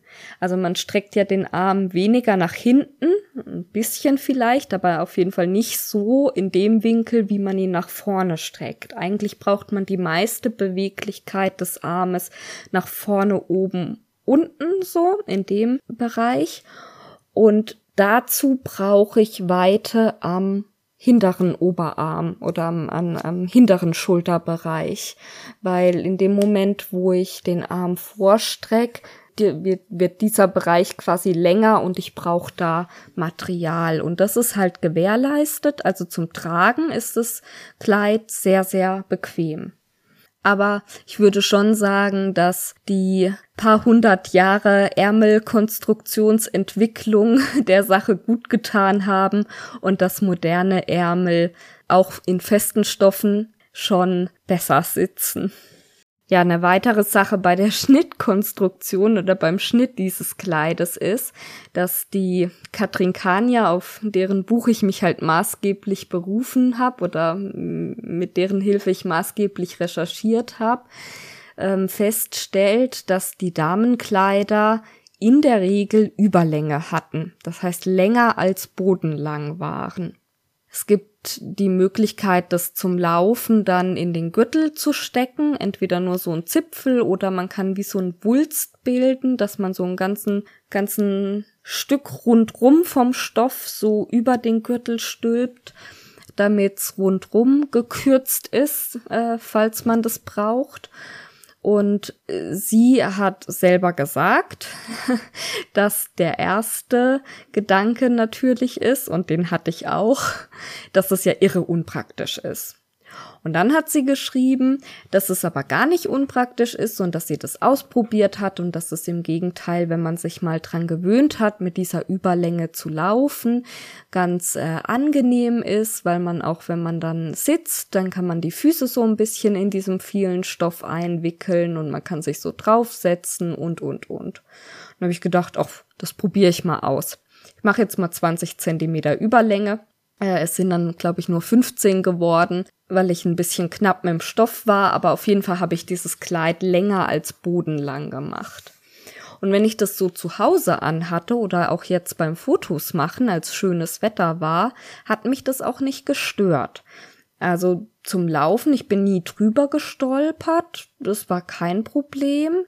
Ich hatte jetzt aber auch nie das Gefühl, ach, es ist cool, dass da jetzt so viel Stoff dran ist, den kann ich gerade gut gebrauchen. Es war einfach, er war halt da, so. Ich fand das jetzt weder positiv noch negativ. Aber bei dem Freundschaftslager war, es hat nicht die ganze Zeit geregnet, aber es war die ganze Zeit feucht. Es war so ein bisschen schattig und die Wiese war quasi durchgehend feucht. Und obwohl ich das Kleid hochgerafft hab zwischendrin, war der Saum schon am ersten Tag total durchgenässt und die Nässe ist dann auch hochgestiegen und also die unteren 40 Zentimeter von dem Kleid waren einfach nass. Und das ist auch in diesen vier Tagen nicht getrocknet. Und das war sehr unangenehm, die ganze Zeit diesen nassen Kleidersaum zu haben. Also wenn ich äh, nochmal in die Verlegenheit komme, ähm, dieses Teil anzuziehen, dann werde ich vorher den Saum einfach auf knapp über Bodenlänge kürzen.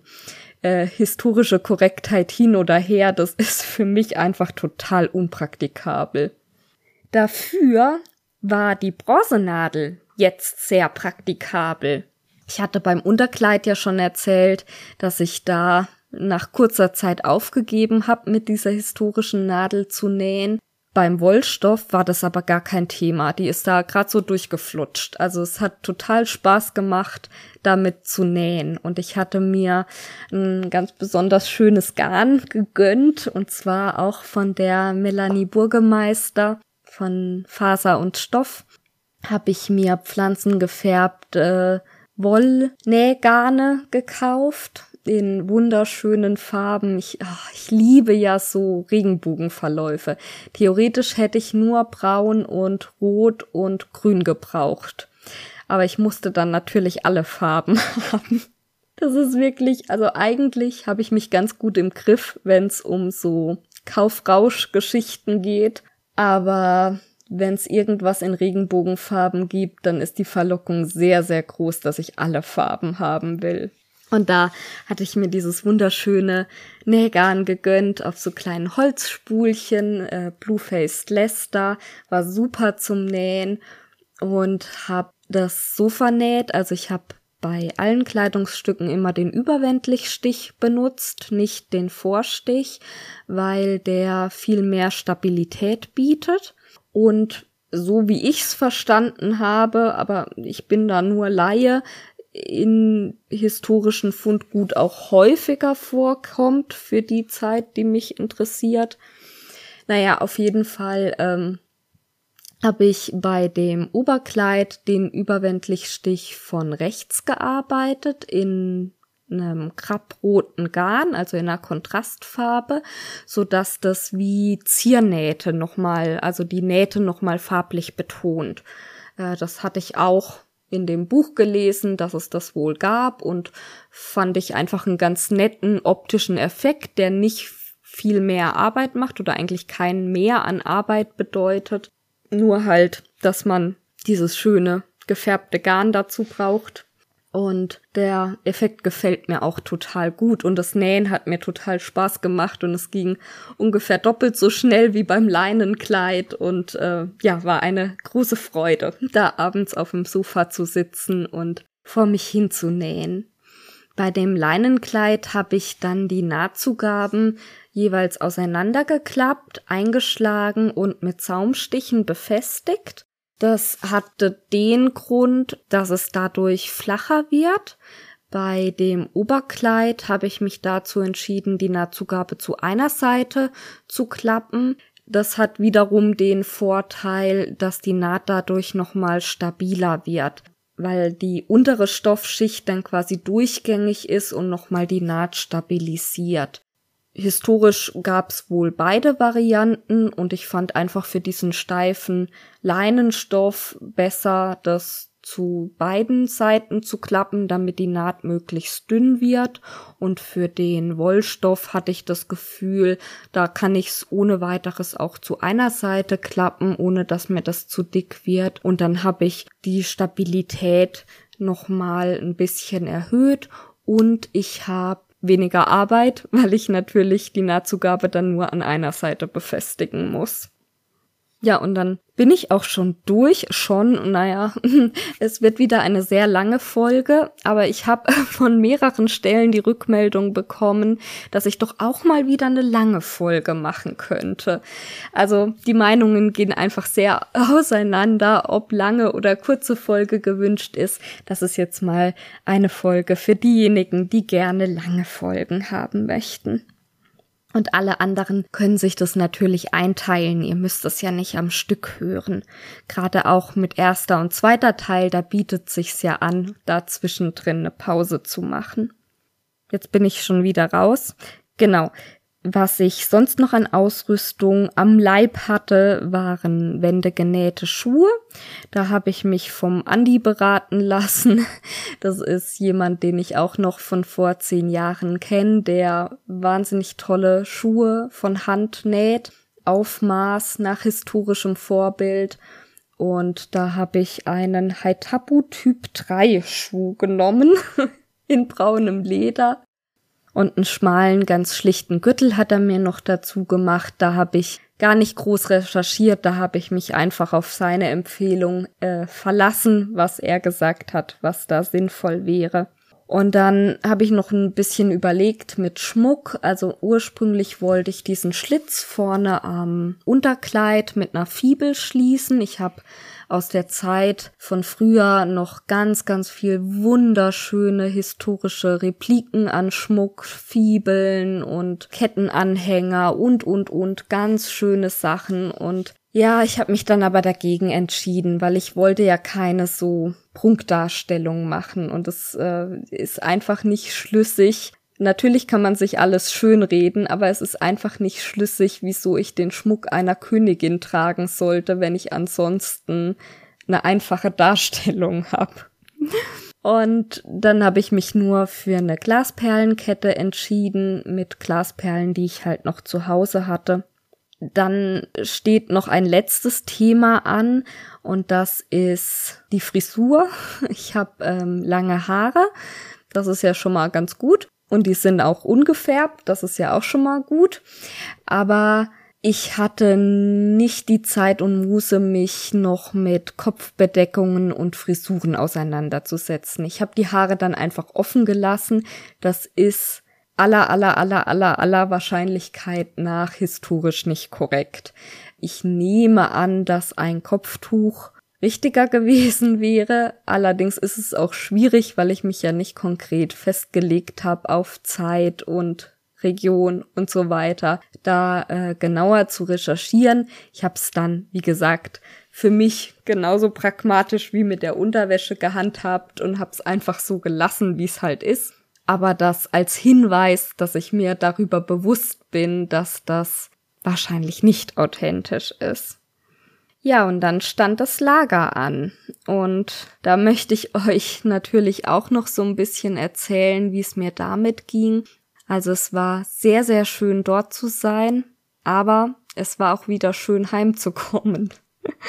und das ist wirklich, also, ja, ich weiß nicht, ich bin da einfach ambivalent bei diesem Thema. Das war wieder genauso wie vor zehn Jahren auch dass es halt Sachen gibt, die mir sehr, sehr gut gefallen und andere Sachen, die mich wahnsinnig nerven. Jetzt ist gerade mein Mann heimgekommen. Jetzt möchte ich dem gerne Hallo sagen und in den Feierabend starten. Jetzt kürze ich das ein bisschen ab. Also wie gesagt, ich bin nach wie vor total ambivalent eingestellt und ähm, es war gut, dass ich es jetzt mal wieder ausprobiert habe. Auch das der Prozess des äh, Machens, des Nähens, des Recherchierens hat mir wahnsinnig viel Freude bereitet. Aber es ist jetzt erstmal auch wieder gut. Also ich habe jetzt kein Bedürfnis, gleich nächste Woche wieder auf ein Lager zu fahren. Ich denke, ich halte mir die Option offen, wenn ich habe ja Freunde, die das machen und wenn ich da gefragt werde, dann kann ich ja in mich reinhorchen, ob ich Lust darauf habe, vielleicht auch nur als Tagesbesucher. Und ich schließe es nicht mehr so kategorisch aus wie in den letzten Jahren, aber ich werde wahrscheinlich eher nicht mich aktiv darum bemühen, mich einer Gruppe anzuschließen und mehrmals im Jahr auf Lager zu fahren. Ja, das ist einfach ein Stück weit auch ein Jugendhobby von mir, was jetzt hinter mir liegt und das ist auch in Ordnung, dass ich mich jetzt anderen Themen zuwende. Zum Beispiel dem Podcasten.